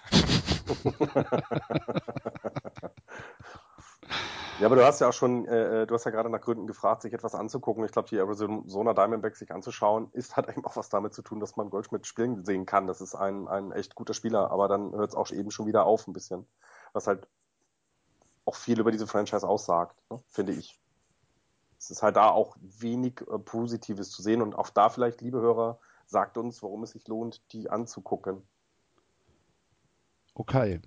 Ähm, und dann äh, kommen wir noch zu den Colorado Rockies, die äh, zu Hause überraschenderweise eine negative Bilanz haben, 17-22 und auswärts äh, 16-19 sind also auswärts tatsächlich besser als in der Höhe. Ähm, acht Spiele zurück und auch äh, ähnlich wie die Diamondbacks und die Padres von mir mit äh, Nichtbeachtung gestraft. Miss Missachtung. Mit ja. Missachtung Eine gestraft, Missachtung. genau. Es tut mir sehr, sehr leid. Ich also ich sehe sie ja schon halt äh, bisschen häufiger, weil sie halt häufiger gegen die Giants spielen und es ist auch dort eben, also das Einzige, was einem ausfällt, ist halt Troy Tulowitzki, der um dieses Jahr sehr ruhig ist, finde ich, was Trades angeht. Ähm, ich bin sehr gespannt, weil auch die, die Rockies sind wieder ein Seller dieses Jahr. Ähm, und ich bin gespannt, ob sie ihren Franchise-Spieler äh, traden werden, äh, weil ich glaube nicht, dass sie ihm Steine in den Weg legen werden. Dafür okay. hat er zu lange bei ihnen gespielt. Und dafür hat er zu lange, und er bindet ja auch noch bis 2020 äh, einiges an Geld. Ähm, vielleicht ist das auch wirklich die Chance, nochmal äh, für, die, für die Rockies zu sagen, okay, danke, ähm, deine, thank you for the service und äh, ja. schauen wir mal weiter und blicken voran. Tulowitzki ist natürlich als äh, Shortstop auf einer exponierten Position. Ähm, da wird es, würde es sicherlich keinen, keinen Mangel an Teams geben, die ihn gerne abnehmen würden, Andreas. Nee, würden sie nicht, aber die meisten schrecken ja so ein bisschen zurück vor seiner Verletzungsanfälligkeit. Mhm. Ähm, von daher ist der Markt vielleicht für ihn dann ja auch so ein bisschen kleiner, wenn man sieht, dass die Cups ja zum Beispiel auch ähm, ordentlich Werbung machen, dass doch jemand ihnen Stalin Castro abnehmen soll, der auch Shortstop ist. Ähm, das ja, ähm, Troy Tulowitzki ist mit seiner Offensivpower, er ist ein wunderbarer Spieler. Das, ich glaube, darüber besteht ja auch Einigkeit bei allen, die sich mit Baseball beschäftigen. Das Problem ist halt, dass sein Körper es nicht so richtig mitmacht. Und das, glaube ich, macht dann das auch schwierig für die Colorado Rockies, ihn dann ordentlich zu Gegenwert zu machen. Und ähm, daran scheitert es im Moment. Ich meine, allein die Mets könnten jemanden ähm, auf der Shortstop-Position ja. gebrauchen. Und das ist halt, das ist halt im Moment das Problem. Kann Troy Tulowitzki seinen Körper anderthalb Saisons ruhig stellen. Also kann er anderthalb Saisons zum Beispiel ohne Verletzung durchgehen. Dann mhm. ist er eine Verstärkung für fast jedes Team in der MLB. Klar. Okidoki. Ja, gibt es aus der National League äh, sonst noch was zu berichten? Ich habe bislang nichts, nee. Nee. Gut. Ich fand nur lustig, dass jetzt im Zuge der, äh, ähm, dass sich in einigen Blogs ähm, gerade nach dem jetzt, nach dem Urteil des obersten Gerichtshofs in Amerika, äh, gerade auch äh, das Thema Homosexuelle im Baseball, also der St. Louis Blog hat da was gebracht, äh, den ich lese, äh, ihm gefragt, sind die Cardinals eigentlich bereit, einen openly gay Spieler zu haben? Ähm, San Francisco ähm, hatte, nachdem das Urteil gefällt war, seinen, seinen Twitter-Account geändert, dass die, ähm, dass das SF halt in Regenbogenfarben ist. Also auch das ist irgendwie ein bisschen ein Thema dort, aber ähm, äh, spannend, ähm, wie das jeweils dann gehandhabt wird. Okay. Nur, das fällt mir noch ein, aber mir nicht. Gut.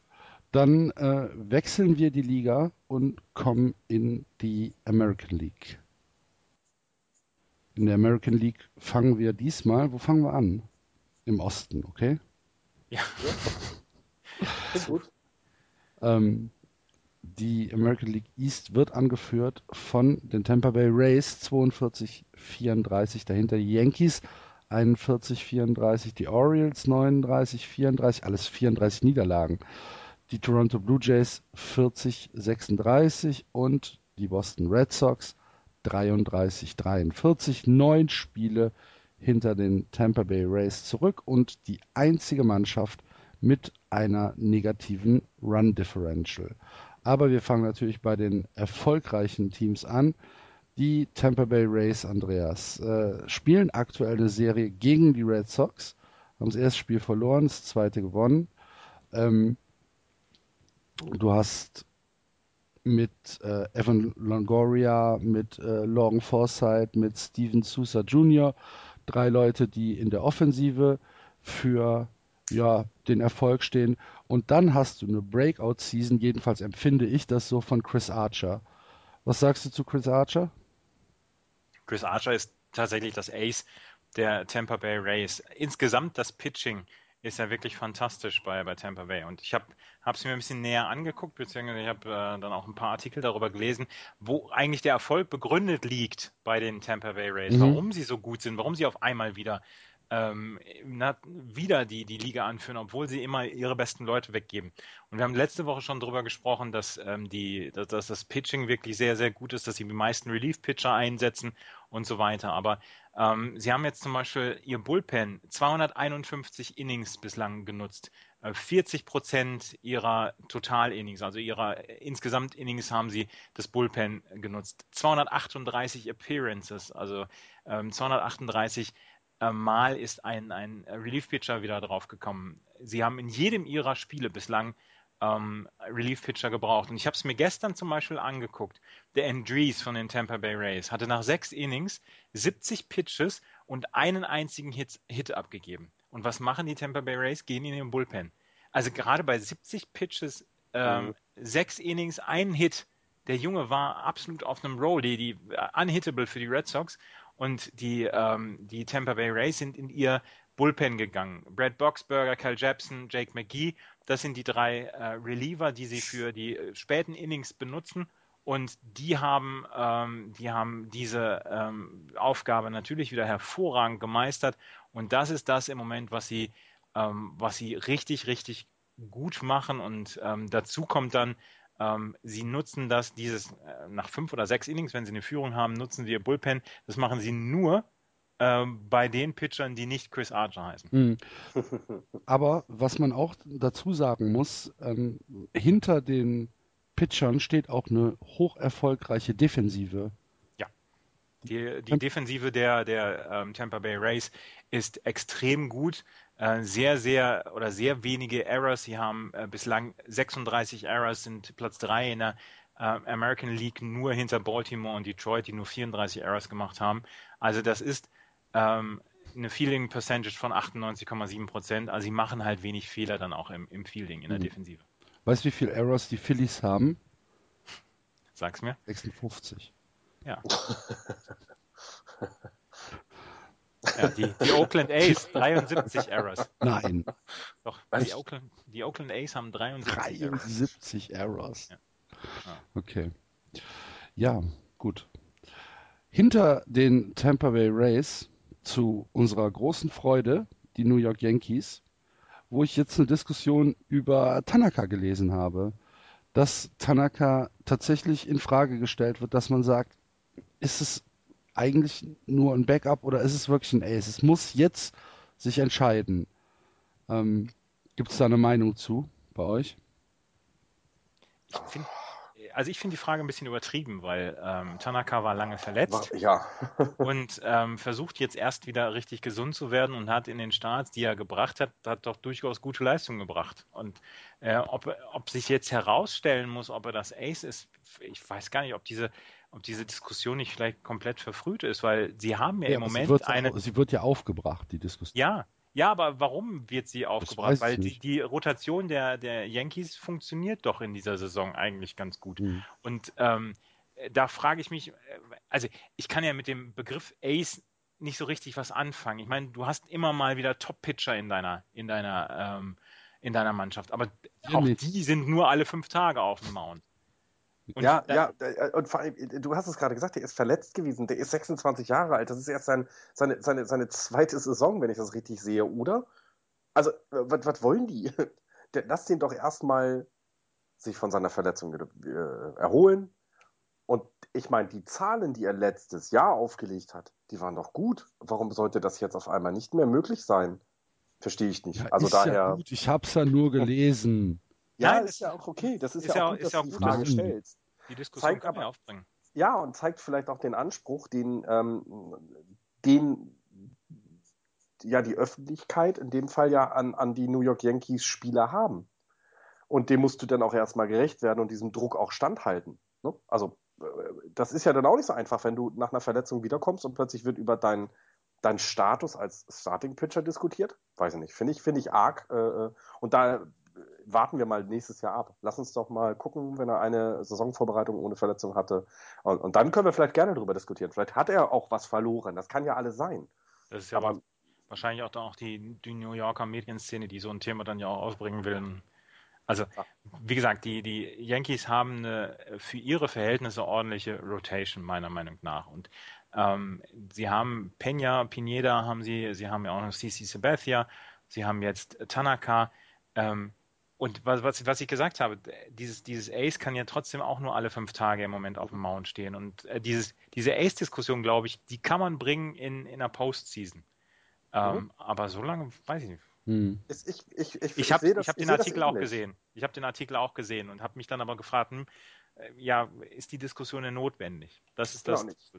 Ich, ich, ich sehe das ähnlich. Ich sehe das genauso wie du. Das, das Problem ist, ähm, dass du mit, mit ähm, ja, wie soll man das sagen, dass du, dass du als Pitcher tatsächlich in der offensiven, äh, in, der, in der regulären Saison einfach, naja, du bist halt nur alle fünf Spiele da. Im ähm, in, in den Playoffs, da kannst du eben zum Gewinner werden. Wir haben es bei Madison Bumgarner letztes Jahr gesehen. Das, ich, sind wir uns einig, ohne den würden die Giants nicht, ähm, hätten die die ähm, Dings nicht gewonnen, die World Series. Das ist, das ist doch, das äh, braucht man sich doch keine, äh, äh braucht man keine Diskussion darüber führen. Deswegen, ja, genau das ist es. Und ich, ich, ich gehe davon aus, dass, ähm, dass man vielleicht tatsächlich darüber äh, diskutiert, wenn er mal in der Postseason gespielt hat. Lass das doch mal passieren. Die, die Yankees sind ja immer dafür gut. Also.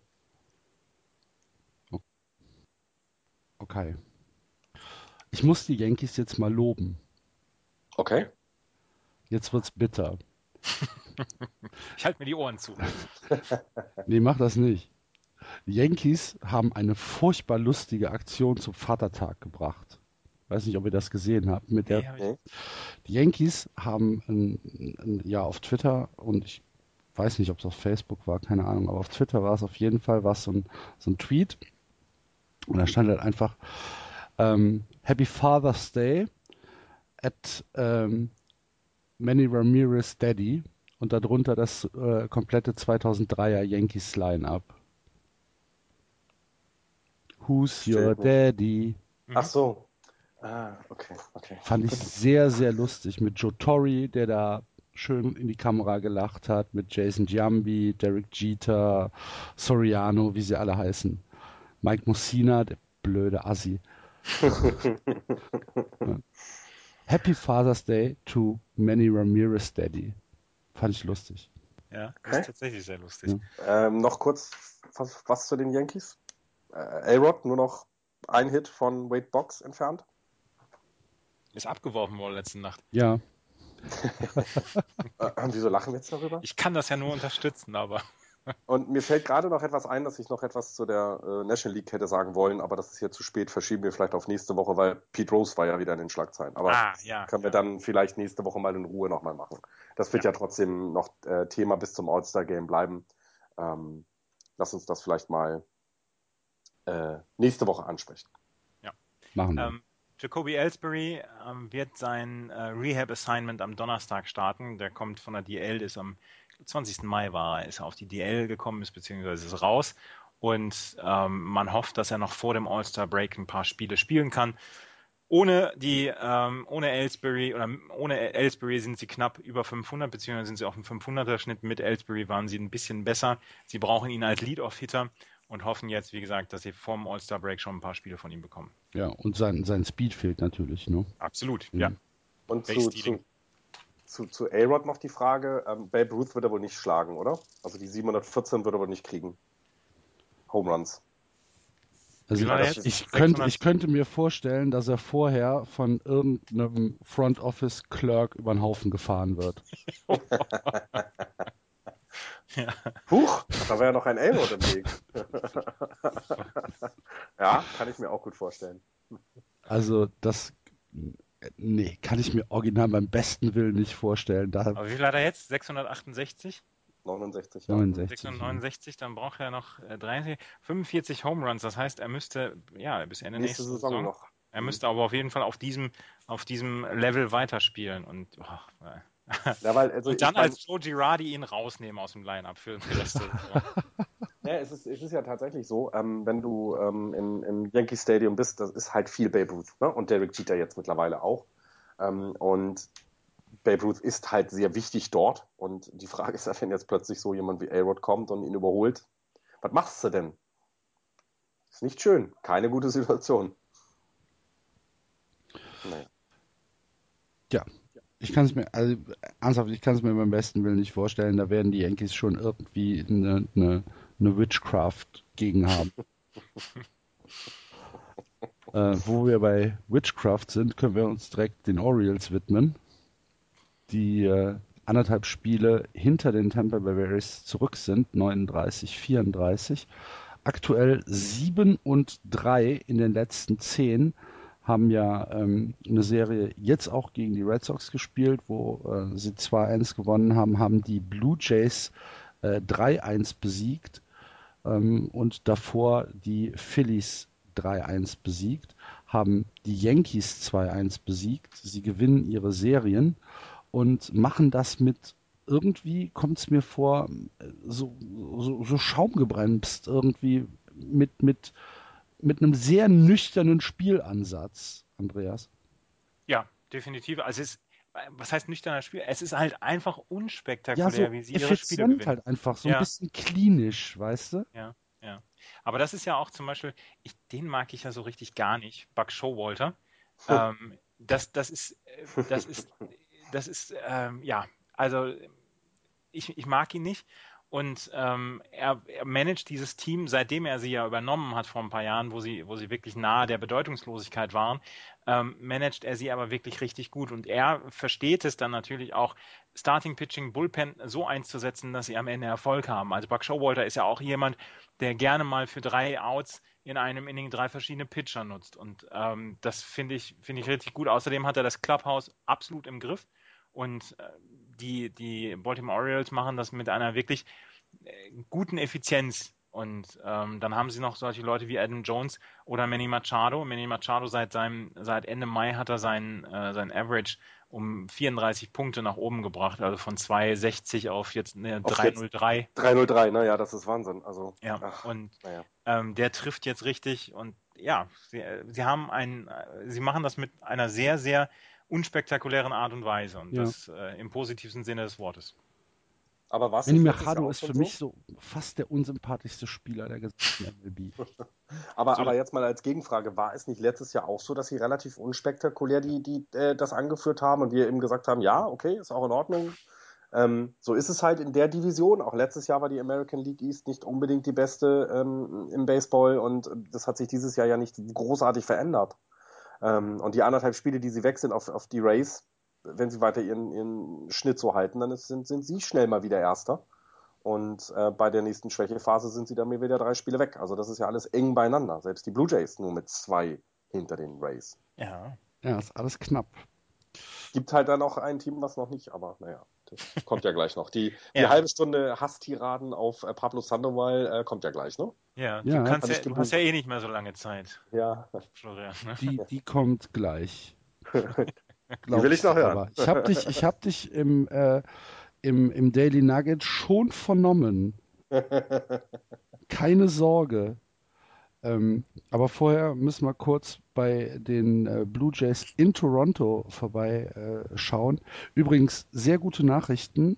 Der äh, Sunny, unser Hörer Sunny 2K äh, heißt er, glaube ich, mhm, ähm, der in Toronto lebt, wird uns demnächst Rede und Antwortspiel stehen, wenn er ähm, wieder da ist. Ist aktuell hier auf Heimaturlaub und in ein paar Wochen, wenn er wieder in Toronto ist und äh, äh, im, im, wie heißt es, Rogers Center, wo spielen sie? Mhm. Ja, ne? Mhm. War, mhm. um sich äh, ein Spiel der Blue Jays anzugucken, machen wir wieder ein Interview in unserer losen Reihe Wie war es im Ballpark?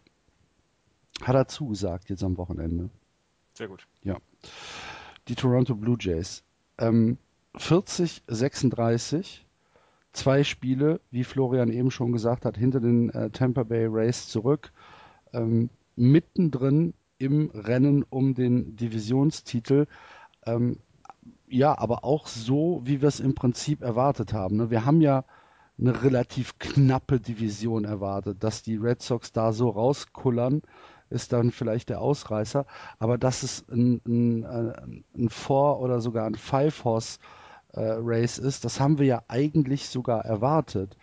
Ähm, was sticht bei den, bei den Blue Jays, bei den Blue Jays raus, äh, Florian?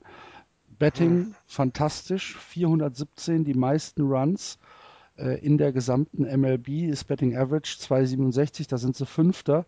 Die On-Base Percentage 3,34 Zweiter und die Slugging 4,47 sind sie Erster. Betting fantastisch, Pitching ja. mediocre, wie wir es schon Reicht. seit ein paar Wochen gesagt haben.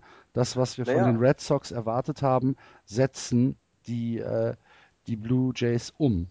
Naja, wenn du guckst, 5,5 Runs pro Game schlagen sie und kriegen nur 4,3. Heißt, die gewinnen ihre Spiel mit einem Run. Und das regelmäßig.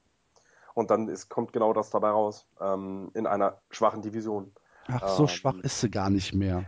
Ja, okay, das stimmt, es hat sich etwas gebessert, aber es ist halt alles auch eng beieinander und dann ähm, musst du das auch performen. Also ja, die Offensive ist schon, ist schon äh, genau das, was, was ich denen auf die Fahne schreiben würde.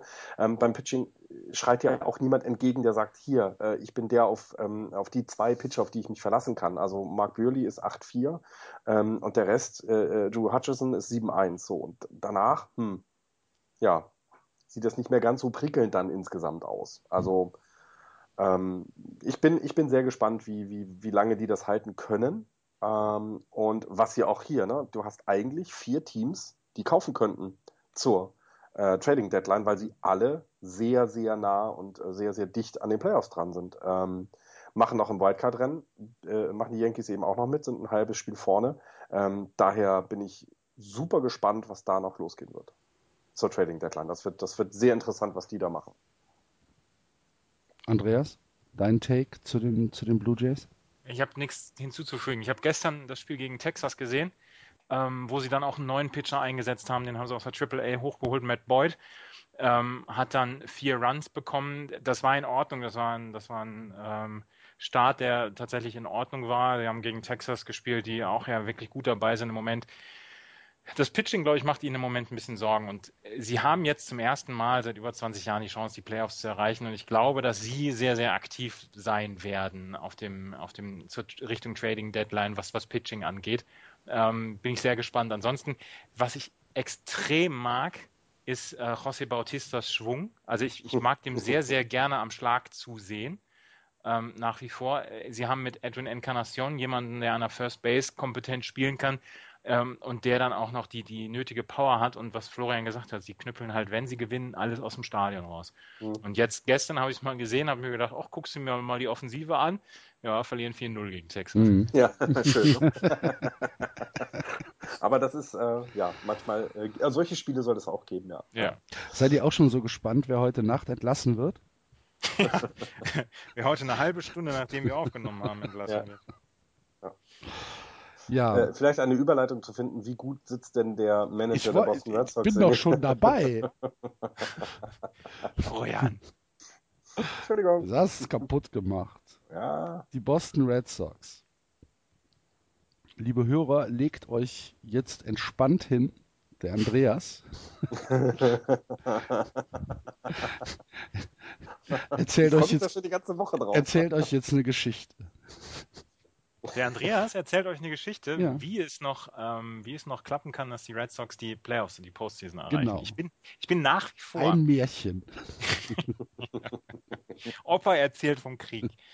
Ich bin nach wie vor tatsächlich relativ positiv gestimmt, was die Red Sox angeht. Das liegt alleine daran, wie ihr Roster im Moment aussieht und wie ihr, wie ihr Line-Up täglich aussieht, da ist jemand wie Mookie Betts dabei, da ist jemand wie Brock Holt dabei, der sämtliche Positionen außer Pitcher und Catcher spielen Tatsächlich, kann. Tatsächlich, er hat letzte Woche in einem Spiel drei Positionen drei, gespielt. Ne? Drei Positionen und er hat dieses, in dieser Saison schon alle sieben Positionen gespielt, halt außer Catcher und Pitcher. Mhm. Und und er hat einen Cycle geschlagen, den wir letzte Woche vergessen genau. haben. Mhm. Genau. Mhm. Und er spielt diese Positionen, ohne dass du einen Qualitätsverlust siehst. Also er sieht, er, er sieht tatsächlich an allen, an allen Positionen sieht er gut aus. Und ähm, das, äh, Brock Holt, du hast Mookie Betts, du hast Blake Swihart, du hast jetzt Jackie Bradley hochgeholt. Ähm, du hast jemanden wie Eduardo Rodriguez, der jetzt in den letzten drei Starts so ein bisschen ähm, zusammengeschossen worden ist, aber er ist ein Starting-Pitcher, der viel für die Zukunft verspricht. Ähm, du hast eine Line-Up, die natürlich na, nach wie vor mit, mit Napoli und mit Sandoval und mit äh, David Ortiz nicht das einhält, was sie verspricht, aber es sieht für die Zukunft, sieht es meiner Meinung nach sehr, sehr gut aus. Und ich könnte mir vorstellen, dass wir Mike Napolis letzten Monat im Juli sehen werden, dass mhm. er nicht mehr lange im Roster verbleiben wird, weil er einfach nicht mehr trifft ähm, und dass eventuell dann jemand wie Henley Ramirez dann an die First Base geholt wird und oh. dass, dass er dann, ähm, dass nicht man mehr gegen die Wände läuft. genau, dass man dann versucht, ähm, dass, dass jemanden äh, wie Henley Ramirez der defensiv nicht so gut ist, dass man versucht, ihm die First Base beizubringen und dass man dann, ähm, dann ja auch im, im Left Field äh, dann wieder eine Position frei hat, um zum Beispiel Jackie Bradley Jr., Mookie Betts ähm, zusammen auf, aufs Feld zu bringen. Und ähm, sollte man, gesagt, sollte man vielleicht auch nicht tatsächlich darüber nachdenken, dann David Ortiz öfter mal eine Pause Natürlich. zu können. Ah, er, ja, ja. Er, so er, gut ist seine Saison bisher nicht. Ne? Er also. trifft gegen Linkshänder nicht. Er hat gegen Linkshänder einen Average von irgendwas 120 oder so. Das ist, das ist, das ist mies. Und ja, da müsste man ihm mehr Pausen geben. Aber das kannst du im Moment auch nicht. Er ist, er ist im Moment noch die heilige Kuh. John Farrell traut sich an dieses Thema einfach noch nicht ran. Und wenn du David Ortiz gegen Linkshänder zum Beispiel rausnehmen würdest, dann hättest du diese, diese Möglichkeit auch zum Beispiel Handler Ramirez als DH spielen zu lassen und dann ähm, das Left Field wieder defensiv richtig gut zu machen. Ich warte nach wie vor, ich warte nach wie vor auf den Durchbruch der Red Sox und ich glaube nach wie vor, dass da noch was drin ist also ich, ich, beschäftige mich nicht häufig mit den Red Sox. Nein, tatsächlich, ich höre euch ja immer gerne zu. Aber wenn du siehst, dass Henry Ramirez gegen äh, Left-Handed-Pitchern über 300 schlägt, hm. dann musst du doch jetzt was tun. Also Entschuldigung.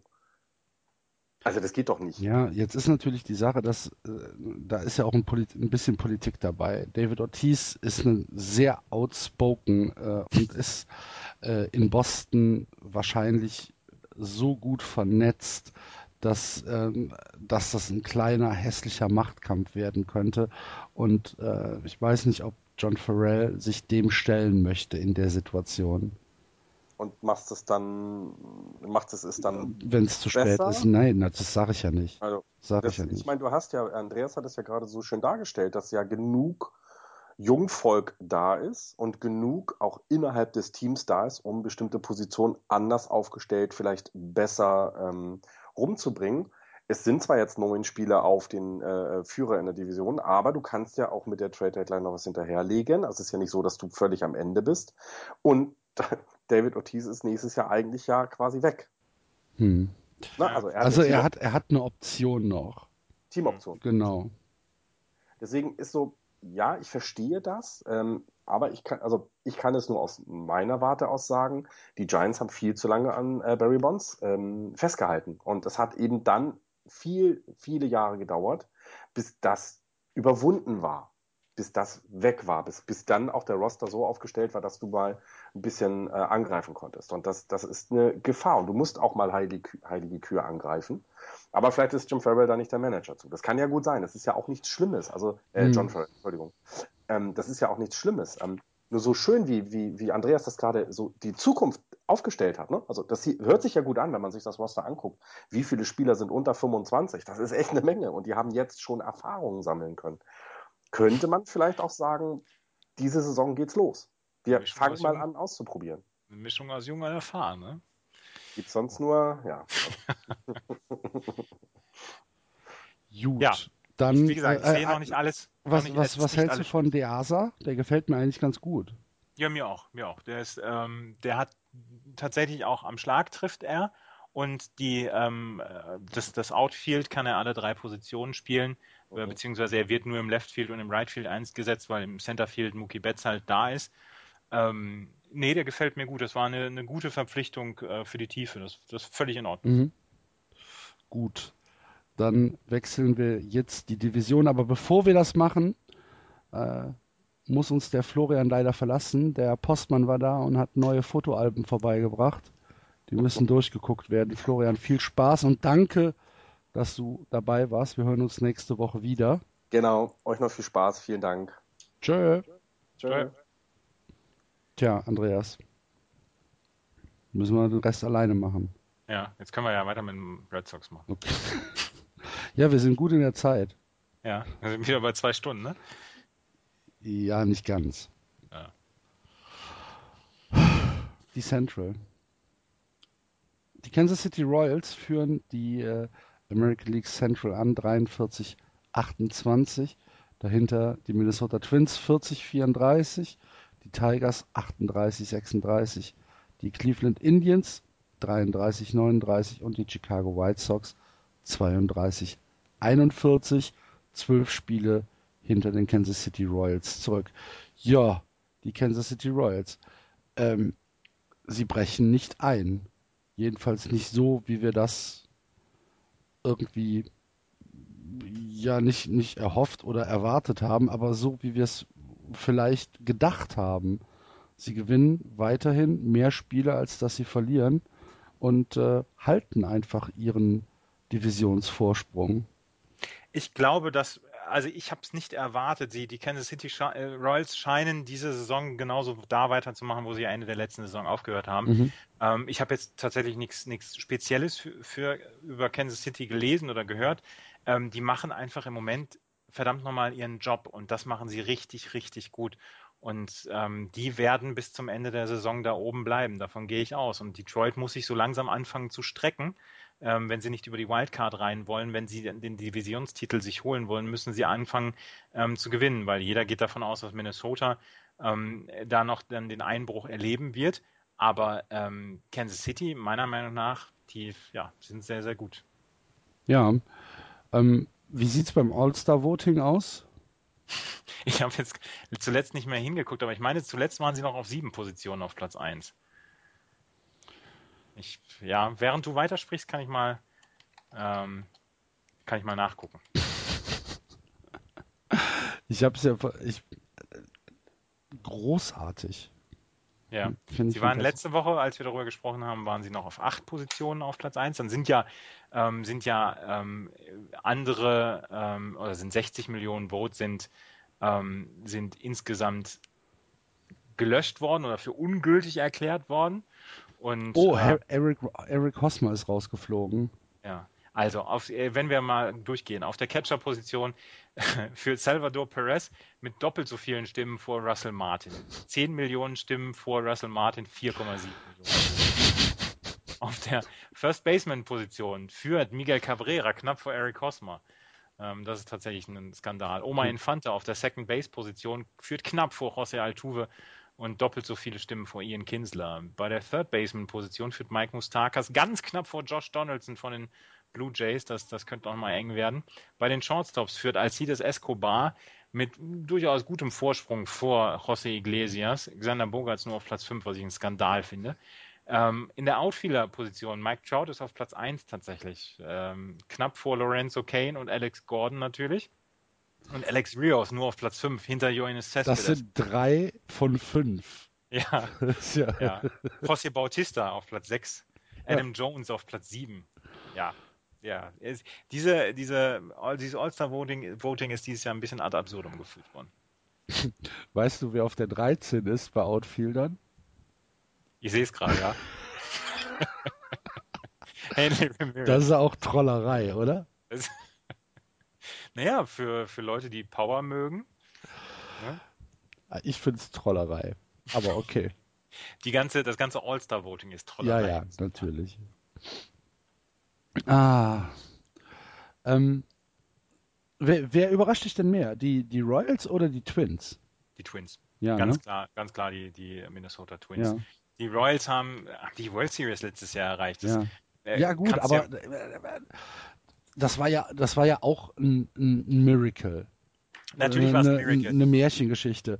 Äh, dass, dass die so ein Jahr äh, wiederholen können, da hat doch keiner irgendwie einen Pfifferling draufgesetzt. Aber es ist nicht mehr ganz so überraschend, weil man gesehen hat, dass sie es dass zusammenbekommen und dass sie es auch nicht unverdient zusammenbekommen. Und bei Minnesota ist es dieses Jahr halt so gewesen, dass, dass keiner ähm, gesagt hat, äh, ja, Minnesota könnte überraschen oder so. Nee, die haben von Anfang an haben sie eine richtig, richtig gute Saison gemacht. Und eigentlich müssen wir jetzt, wir müssen bei Minnesota eigentlich die Max Kepler-Minute eröffnen. Ja, machen wir gerne. Max Kepler ist ins äh, Future Stars Game gewählt worden, oder?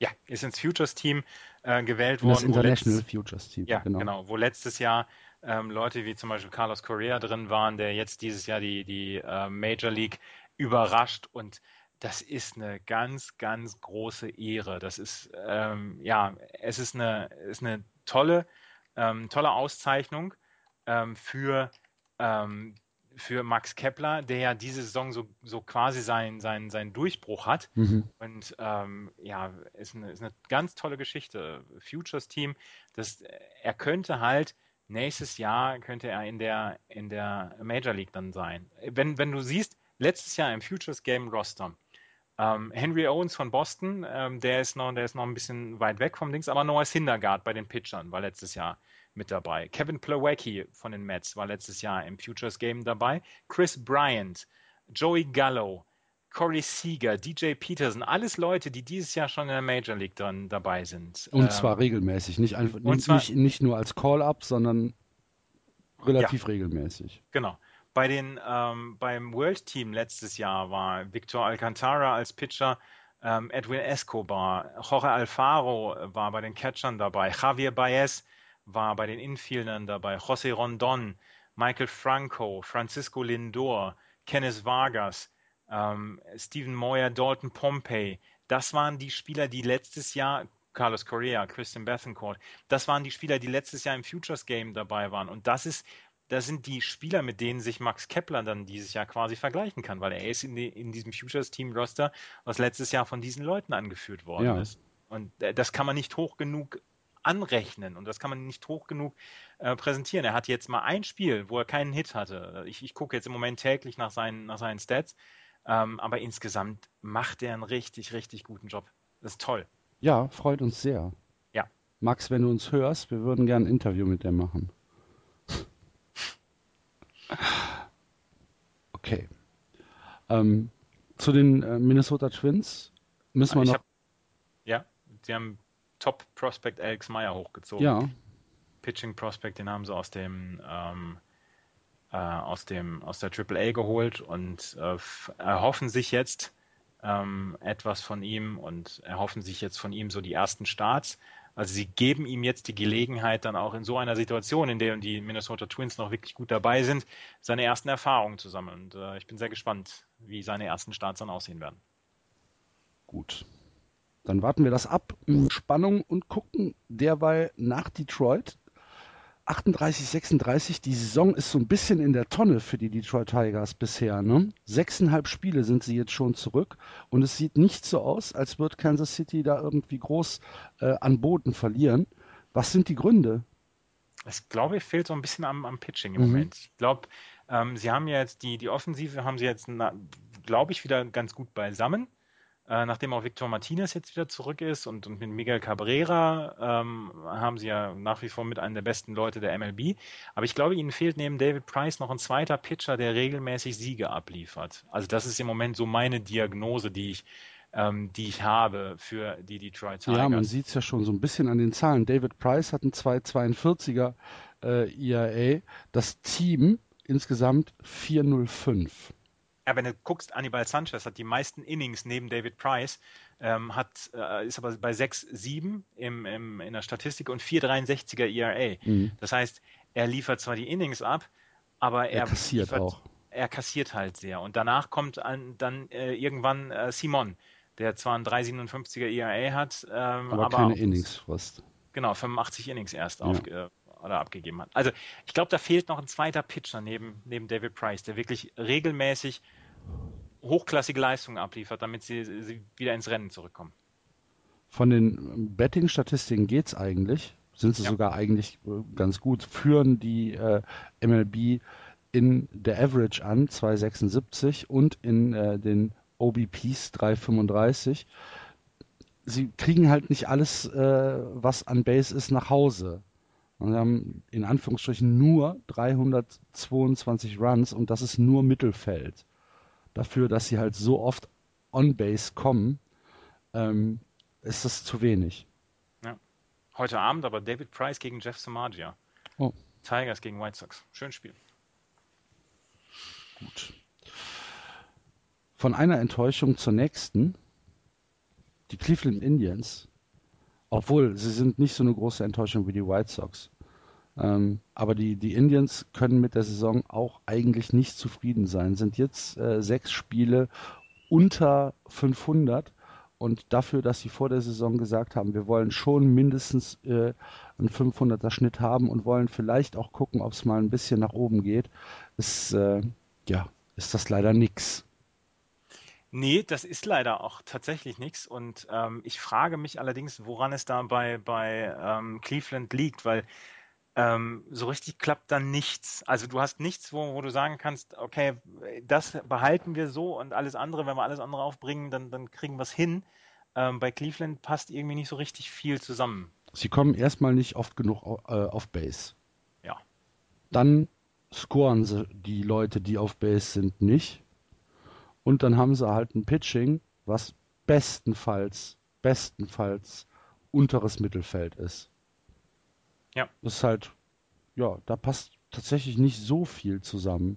Hätte ich vielleicht gar nicht so gedacht. Ich hatte es ein bisschen besser auf der Rechnung. Nix Fischer ist verletzt. Ja, der Arme. Was hat er? Hirnbruch? Knie, äh, Entzündung im Knie. Okay. Gute Besserung. Ja, Nick. Wir mögen dich alle. Ja. Und wen nee. wir auch alle mögen, sind die White Sox. Ja. Die allerdings dieses Jahr auch schon wieder gepflegt abschenken können. Sind jetzt aktuell zwölf Spiele hinter Kansas City zurück, nachdem sie ja einen relativ guten Start hatten äh, mit einem anständigen April und mit einem, glaube ich, wenn ich das richtig in Erinnerung habe, richtig guten Mai, äh, stürzen sie jetzt gerade frapp, frappierend ab und äh, kriegen tatsächlich nichts mehr auf die Kette. Na, der Mai war schon nicht so richtig gut. Also nee. sie waren eigentlich äh, relativ lange schon hinter der Musik dabei. Ähm, was ich äh, insbesondere sehr schade finde, weil sie haben in der Offseason eigentlich vieles richtig gemacht. Sie haben, ähm, sie haben sich gute Leute geholt. Ähm, sie haben hier Adam LaRoche zum Beispiel ähm, sich geholt aus, aus Washington. Ähm, sie haben ja José Abreu nach wie vor. Also das sah José alles, Abreu performt ja auch. Ja, das, das sah ja auch alles nach Sinn und Verstand aus. Leider performt neben José Abreu halt niemand mehr. Mhm. Ähm, und das ist das, was, was ich so ein bisschen schade finde, weil wie gesagt, sie haben eigentlich vieles richtig gemacht. Also es liegt nicht daran, dass wir jetzt, dass wir jetzt sagen können, okay, ähm, Leute, da, da, laufen die, die äh, im Front Office laufen alle nur vor den Schrank. So ist es dann ja nicht. Aber ähm, das ist einfach, das ist einfach zu wenig, um dann wirklich zu sagen, ähm, wir, wir, wir können da, da vorne angreifen. Sie haben wirklich ordentlich dazu geholt. Sie haben Adam LaRoche, wie gesagt, ähm, sie haben äh, David Robertson haben sich geholt als, als Closer äh, von den New York Yankees. Sie haben nach wie vor Chris Sale, ja, sie haben Jeff Samagia. Also äh, von den Leuten her passt es ja eigentlich, aber sie kriegen es nicht beisammen. Und ähm, ja. Chris Sale hat äh, 129 Strikeouts. Wie viel hat Clayton Kershaw? 115? 140. Alter. Haha. und äh, das, äh, ja, also das sind Wahnsinnsstatistiken. Ja. Da habe ich, hab ich gedacht, Chris Sale wäre, wäre besser. Ja, aber das ja. war jetzt halt tatsächlich in den letzten drei, äh, vier Starts hat er da ja, ja nochmal richtig Gas gegeben. 129 sind's. Ja, ja stark. Aber ein 302er ERA mittlerweile. Ja, aber alles, was um drei ist, ist doch völlig Ja, natürlich ist es in Ordnung, aber er war halt auch schon mal unter drei. Ja, da hast du auch wieder recht. Hm. Und es ist halt tatsächlich halt überspektakulär zuzuschauen. ja, ja, da, da, also das ist immer Box Office. Also jeder, der, der sich so, dass, dass jeder, der den MLB-Pass hat und sagt, ich habe heute mal Zeit für ein Spiel und sieht das Chris Sale Pitch, der soll sich das Spiel angucken und alles andere zur Seite. Ja, legen. absolut, absolut. Gut, dann gehen wir jetzt einen Schritt weiter und gucken uns die letzte Division der MLB für heute an. Was heißt für heute? Die sechste halt. Das ist für uns auch die sechste Division. die American League West, angeführt immer noch von den Houston Astros. 43-34 stehen sie mittlerweile. Ähm, dahinter die LA Angels 38-37. Genauso vier Spiele zurück wie die Texas Rangers mit äh, ebenfalls identischen 38-37. Die Mariners 34-41 und die Oakland Athletics 34-43. Die Houston Astros immer noch ähm, ja, einigermaßen auf dem Weg, obwohl sie in den äh, letzten paar Wochen immer so ein bisschen ja in den 500er Ball reinrutschen, dann mal 4-6, dann kommt mal wieder äh, eine 10 Spiele Stretch, wo sie 7-3 spielen und dann kommt wieder ein 4-6er, dann kommt wieder ein 500er Ball. Es ist nicht so, dass sie weglaufen. Es ist aber auch nicht so, dass sie von irgendwem eingeholt werden. Das ist, das, was, was ich. Kann es sein, dass die, dass die, äh, dass die West den, äh, der East den Rang als mediokre bzw. schlechte Liga abgelaufen hat?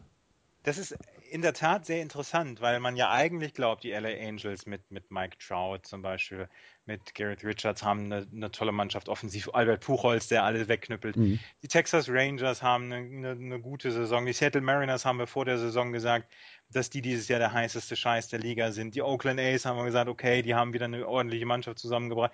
Und keiner, keiner kriegt es hin, irgendwas vom, von diesem Vorsprung von den Houston Astros wegzuknabbern. Mhm. Jetzt ähm, die LA Angels haben in den letzten zehn Spielen ein Spiel aufgeholt auf, auf Houston.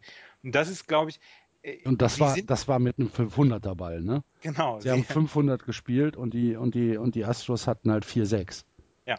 Und das ist, glaube ich, das, was die Houston Astros im Moment ähm, relativ entspannen lässt, weil sie sagen, es gibt kein anderes Team in der Liga, was im Moment danach aussieht, jetzt den Durchbruch zu schaffen. Ähm, und deswegen sind die Houston Astros nach wie vor so, so, so an der Spitze.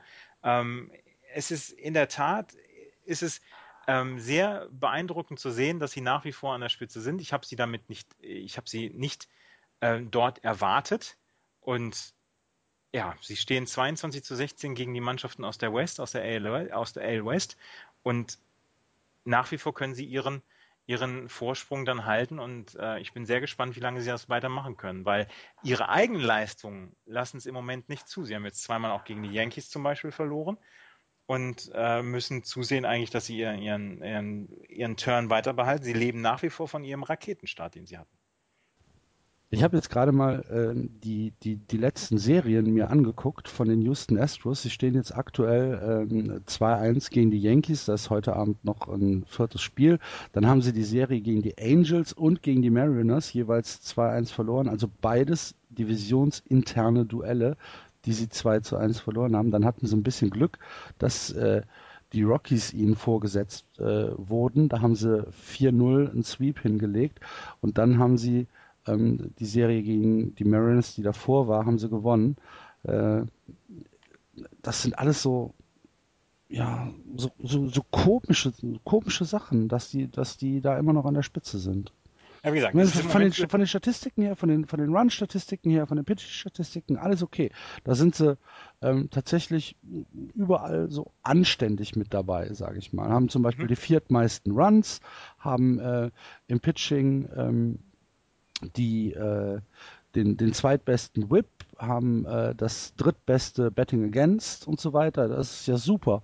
Aber irgendwie sind die Ergebnisse nicht so, dass ich mir denke, oh, das ist eine Spitzenmannschaft.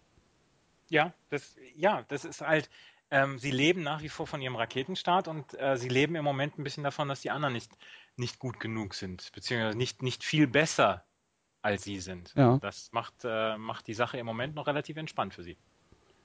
Könnte aber dennoch spannend werden, immer noch. Ja, absolut. Ich warte ja auch, ich warte ja auch nach wie vor so ein bisschen darauf, dass zum Beispiel irgendwann mal die Seattle Mariners realisieren, hm, wir haben eigentlich ein ganz gutes Team. Ähm, das lassen sie ja im Moment nach, nach wie vor komplett vermissen. Oder dass die LA Angels mal sich ähm, zusammenreißen. Darauf wartet man und darauf wartet man im Moment so ein bisschen vergeblich. Ich bin sehr, sehr überfragt, was diese Division angeht. Ja, okay. Ich, ich tatsächlich auch. Es ist halt so, es ist wieder der Westen, den sehe ich so wenig. Ja.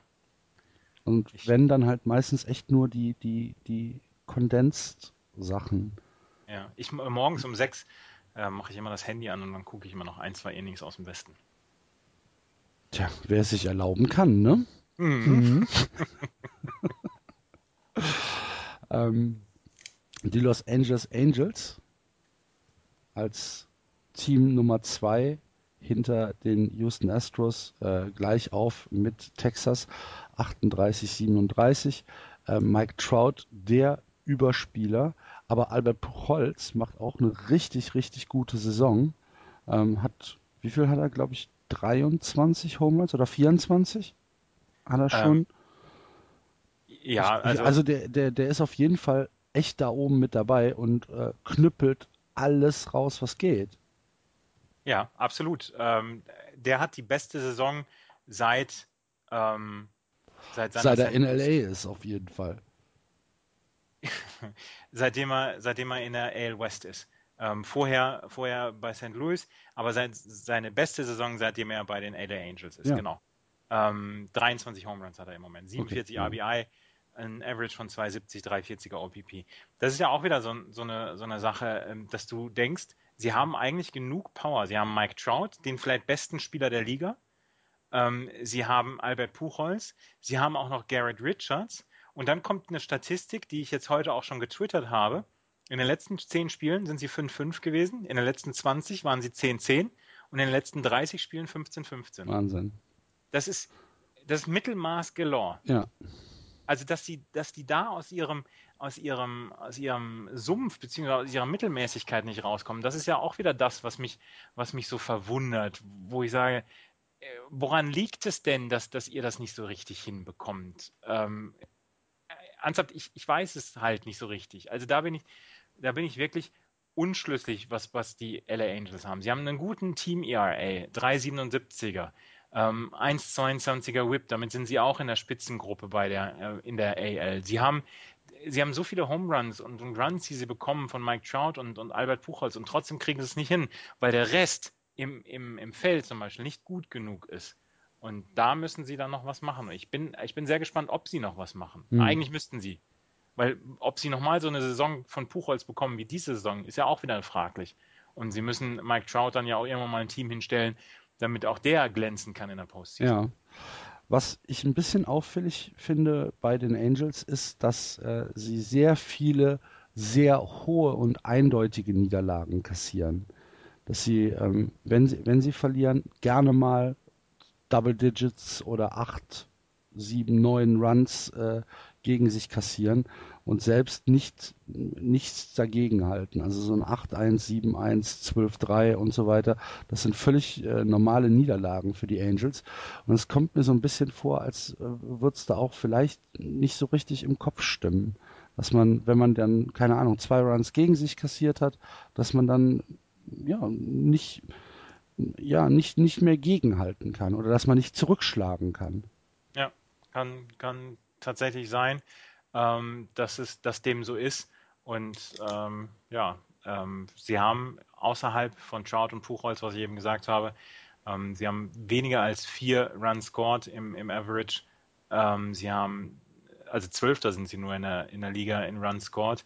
Ähm, sie haben auf den auf drei Line-Up-Slots, also Catcher, Shortstop und Left Field, haben sie ein OPS unter 600. Und ähm, auch die Designated Hitter haben nur ein OPS von etwas mehr als 630. Also das ist das, was offensiv einfach fehlt. Und obwohl sie Puchholz und Trout haben, sind sie offensiv einfach so schwach. Hm. Es, ist, es ist tatsächlich erstaunlich. Und da müssen sie was tun. Und da müssten sie was tun. Hast du diese, dieses, ähm, diese, diese Verletzung äh, beim Spiel gegen die Mariners mitbekommen? Mit Robinson Cano? Dass der ähm, am Kopf am Kopf getroffen worden ist, ja, von einem, von einem Testwurf, so, so zwischen den Innings. Genau, im, ja. im, im, Stretch, im Seventh Inning Stretch äh, mhm.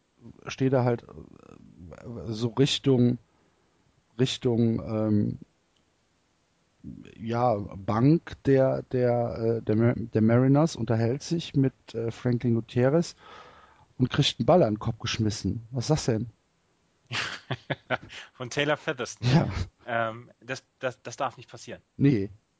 Das darf nicht passieren, wenn du dir die Bälle zuwirfst, dass du aus Versehen, ähm, aus Versehen deinen Mitspieler am Kopf triffst. Es scheint alles in Ordnung nee, zu sein. Nee, nee, nee, es war ja kein Mitspieler. Oder Gegenspieler. Ja. Es ja, war ein Gegenspieler. Ja, genau, der von, von den Angels. Von den Angels, genau. Auch das darf nicht passieren. Ja, nee, das darf erst recht nicht passieren, eigentlich. Ja, aber es haben alle gesagt, dass es keine Absicht war. Ja, das glaube ich auch, aber trotzdem. Mhm. Freakish. Ja. Freakish ist eine gute Überleitung zu den Texas Rangers. Gibt es äh, neue Verletzungen, die wir besprechen müssen? Ich glaube nicht. Also im Moment äh, haben sie es eigentlich ganz gut so, so beisammen. Ja. Ähm. hat, hat, äh, hat die Arbeitssicherheitsschulung äh, geholfen, gefruchtet. Aber nach wie, nach wie vor sieht es echt, sieht's echt heftig aus, ja. was bei Texas Rangers. Und sie haben ja fast alles nur so 2016er Verletzungen. Jurickson Profar zum Beispiel, ähm, Lisa Alberto Bonilla, Judavish. Da sind ja, fehlen ja viele. Und wenn sie diese Leute einfach dabei hätten, eventuell kommt Derek Holland jetzt zurück nach dem All-Star Break. Äh, bei dem sahen die letzten Untersuchungen gut aus dann könnte der ja zum Beispiel mal wieder unterstützen. Der darf nur dann nicht mehr mit dem Hund raus, Derek Holland. Das war der, der äh, über seinen Hund gestolpert ist und, und dann. Treppe runtergefallen ist. Genau. Ja, der darf dann nicht. Comic ja. Relief, echt. Ja, der arme Hund. Der arme Hund. Aber jetzt haben sie drei Sieben aus den letzten zehn Spielen. Also sind äh, diese, diese Phase, diese richtig gute Phase, die sie hatten, ähm, ist so ein bisschen weg. Joey Gallo, ihr, ihr Prospect, der am Anfang so fünf Home Runs in seinen ersten 20 At-Bats hatte, der hat jetzt auch so ein bisschen die, die Wand erreicht und äh, hat jetzt in den letzten zehn Spielen irgendwie nur ein 2,22er Average gehabt. Ähm, der macht Sorgen. Prince Fielder, ich habe ihn gestern gesehen, nach wie vor richtig gut und der auch eine wirklich fähige First Base spielt. Ich meine, wir beide haben ja noch beste Erinnerungen an Prince Fielder. Ja, also eine, eine der schönsten. Aber die, die, spielt er im Moment, er, er macht auch einen wacheren Eindruck. Ja, er macht sogar einen fitteren Eindruck. Ja, finde ich auch. Ich finde auch, dass er, äh, auch wenn er immer noch sehr kompakt äh, rüberkommt, dass er einen fitteren und äh, flinkeren Eindruck macht. Finde ich auch. Sie haben sechs Spiele in Folge verloren. Ja. Das hat ihnen so ein bisschen ähm, die, Luft die, Luft rausgenommen. Haben dann äh, gestern gab es dann einen Sieg gegen die Blue Jays, nachdem sie das erste Spiel gegen die Blue Jays grandios in den Sand gesetzt haben. Ähm, ja, genauso wie die Angels kann man von den Texas Rangers sagen, die sind nicht raus. Das ist alles noch möglich. Nee, das ist ja, das ist ja, man wartet ja drauf, dass einer mal den Durchbruch hat. Wobei ich es den Texas Rangers eigentlich noch am wenigsten zutraue. Eigentlich erwarte ich es eher von Seattle oder LA. Ähm, aber Texas hat eine gute Saison, sind auf einem guten Weg wieder zurück. Sie haben diese Horrorsaison letztes Jahr haben sie hinter sich gebracht und sind jetzt wieder auf einem besseren Weg. Und sie müssen einfach irgendwann mal gesund bleiben. Dann mhm. glaube ich, ist, ist das, sind die auch gut besetzt. Aber eigentlich erwarte ich von denen nicht den Durchbruch.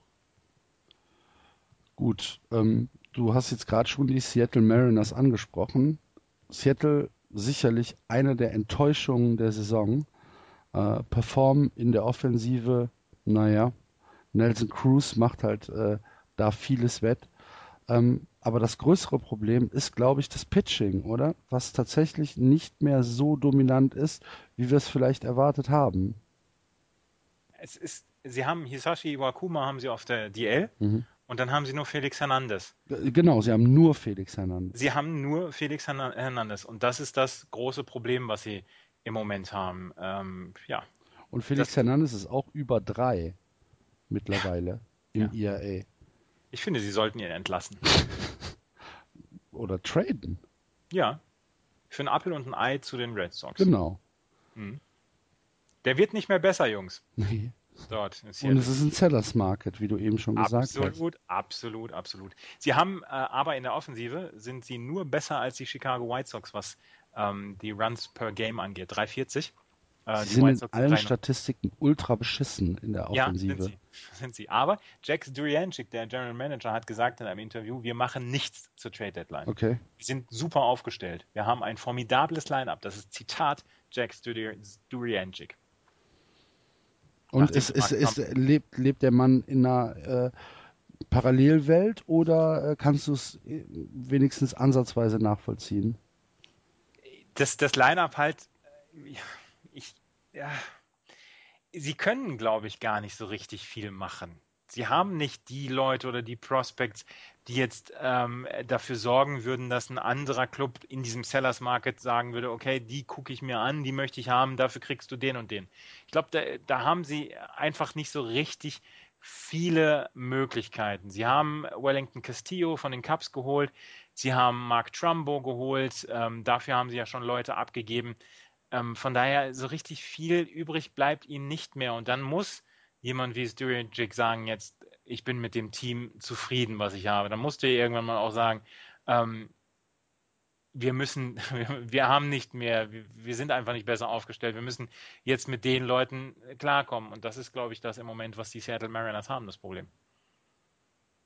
Okay. Nicht gut. Nicht, nicht gut. gut. Und acht Spiele zurück. Jetzt muss was passieren, wenn sie ja. da oben noch mitspielen wollen. Genau so wie bei den Oakland Athletics, aber die haben wir ja eigentlich schon äh, so, so, ein bisschen abgeschrieben, ne? Ja, und ich, ich glaube eigentlich auch, dass sie selber sich abgeschrieben haben. Sie haben jetzt eine ganz gute Phase gehabt zuletzt, wo sie viele Spiele gewonnen haben und wo sie dann auch so ein bisschen wieder zurück in Contention gekommen sind. Sind neun Spiele hinter den Houston Astros. Ähm, haben jetzt wieder zwei verloren gegen Kansas City. Gegen Kansas City kann man auch schon mal wieder verlieren. Aber ähm, trotzdem, glaube ich, bleibt, ähm, bleibt Billy Bean jemand, der auf jeden Anruf äh, antwortet und mit dem man immer Geschäfte machen kann. Und ich glaube auch, dass sie nicht mehr etwas tun werden, um diesen Roster zu verbessern, um nochmal anzugreifen. Ich glaube eher, dass sie ähm, sich auf 2016 dann konzentrieren werden. Mhm. Was ich noch gelesen habe, ist, sie, sie wollen ja ein neues Stadion haben und äh, sie wollen es ja in der San Jose Area haben. Und da müssten drei Viertel der Besitzer müssten ihren, ihren ähm, Zuspruch geben oder ihre Zustimmung geben, ähm, damit sie umziehen könnten.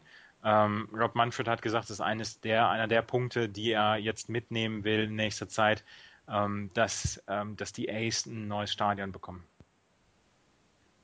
Tja, ich bin, bin mir nicht hundertprozentig sicher, ob das die Lösung aller Probleme ist. Nee. Weiß ich nicht. aber, aber von der Bruchbude wegzugehen, aber ich meine, Dings hat ja gesagt, unser, unser Hörer Marius letzte Woche hat ja gesagt, Das ist eigentlich er das ganz lustig. Ja. Ja. Und das, und dass es ja in der Stadt auch tatsächlich angenommen wird. Ja. Ja, gut. Sind wir wieder gut in der Zeit heute, Andreas. Haben wir die zwei Stunden Ich geschafft? bin mir nicht sicher. Kann es ja nicht hundertprozentig sagen. Ich weiß nicht, wie viel Vorlauf ist. Müssen wir noch was zur Bundesliga sagen? Ich habe jetzt erstmal nichts zur Bundesliga. Ach hier, ähm, Domingo Ayala war in, war in Köln Ja, und hat da ein, einen First Pitch gemacht und eine Autogrammstunde. und eine gegeben. Autogrammstunde gegeben. Ich glaube, er besucht jetzt auch noch andere Ballparks. Der ist jetzt irgendwie in Europa. Äh, ist im Juli in, in England unterwegs und äh, weiß nicht, ob er jetzt noch äh, diese Woche oder beziehungsweise dann nächste Woche vielleicht noch einen anderen Ballpark hat. Aber gestern war er auf jeden Fall in Köln und es sah sehr lustig aus. Auf dem äh, die die Honorable, äh, Honorable First Pitches äh, werden immer auf so einem Quad reingefahren in Köln. Da bräuchte man jetzt noch den Philly Fanatic, weil der Genau, auch ja, genau, Force- auf so, auf so einem Ding ähm, werden die reingefahren. Und das sah sehr, sehr lustig aus. Ähm, die, die, äh, die Website von, von ihm ist auch tatsächlich sehr lustig. Ich habe vorher mal ein paar Videos gesehen, schon vor langer Zeit, aber die Website kannte ich nicht. Und äh, ist tatsächlich sehr, sehr lustig. Er hat laut der Website äh, hat er, hat er deutsche Verwandte, Verwandtschaften. Heinrich Ayala. Sehr schön. Ja, tatsächlich. Um die Bundesliga kümmern wir uns dann nächste Woche wieder ein bisschen. Ja. Aber für heute denke ich, ich habe noch eins, eins habe ich noch. ja, Äh, Rob Manfred hat, hat gesagt, dass es aus drei Städten Interesse gibt, ähm, ein Baseballteam zu beheimaten. Portland, Montreal und Charlotte haben alle sich erkundigt, ob es eine Möglichkeit gibt, die Liga zu expandieren. Und er sagte, es ist eher ein Long Run, aber ähm, eventuell könnte da noch was aber passieren. dann darf doch bitte nur Montreal in die Wahl kommen. Ja, Ach, also die Expos zurück. Der alten Zeit. Der wegen alten gerne. Zeiten wegen und der Kappe wegen. Ja, Gut. Ja. Was tippst du? Ja, das wird noch ein paar Jahre dauern, aber ich glaube, dass es Montreal auch wird. Montreal hat, ähm, hat ja gutes Feedback bekommen von ihren, von ihren ähm, Spielen, die sie in der Preseason gehabt haben, Mhm. äh, wo das Stadion immer voll war. Ich glaube, das ist eine, ist eine Stadt, die, die sich Baseball herbeisehnt wieder. Was ich hier gerade sehe, wo ich diese Domingo Baseball Seite aufhabe, der hat einen 8,95er Betting Cage Average. Das gefällt Finde ich auch tatsächlich lustig. Okay. Machen wir Schluss, oder? Ja, machen wir Schluss. Vielen Dank fürs Zuhören. Ich hoffe, ihr hattet wieder ein bisschen Spaß. Vielen Dank dir, Andreas. Gerne. Und äh, dann hören wir uns nächste Woche wieder. Macht's gut. Tschüss. Tschüss. Das war Just Baseball. Ihr findet uns auf justbaseball.de, bei Facebook, bei Twitter und natürlich bei iTunes.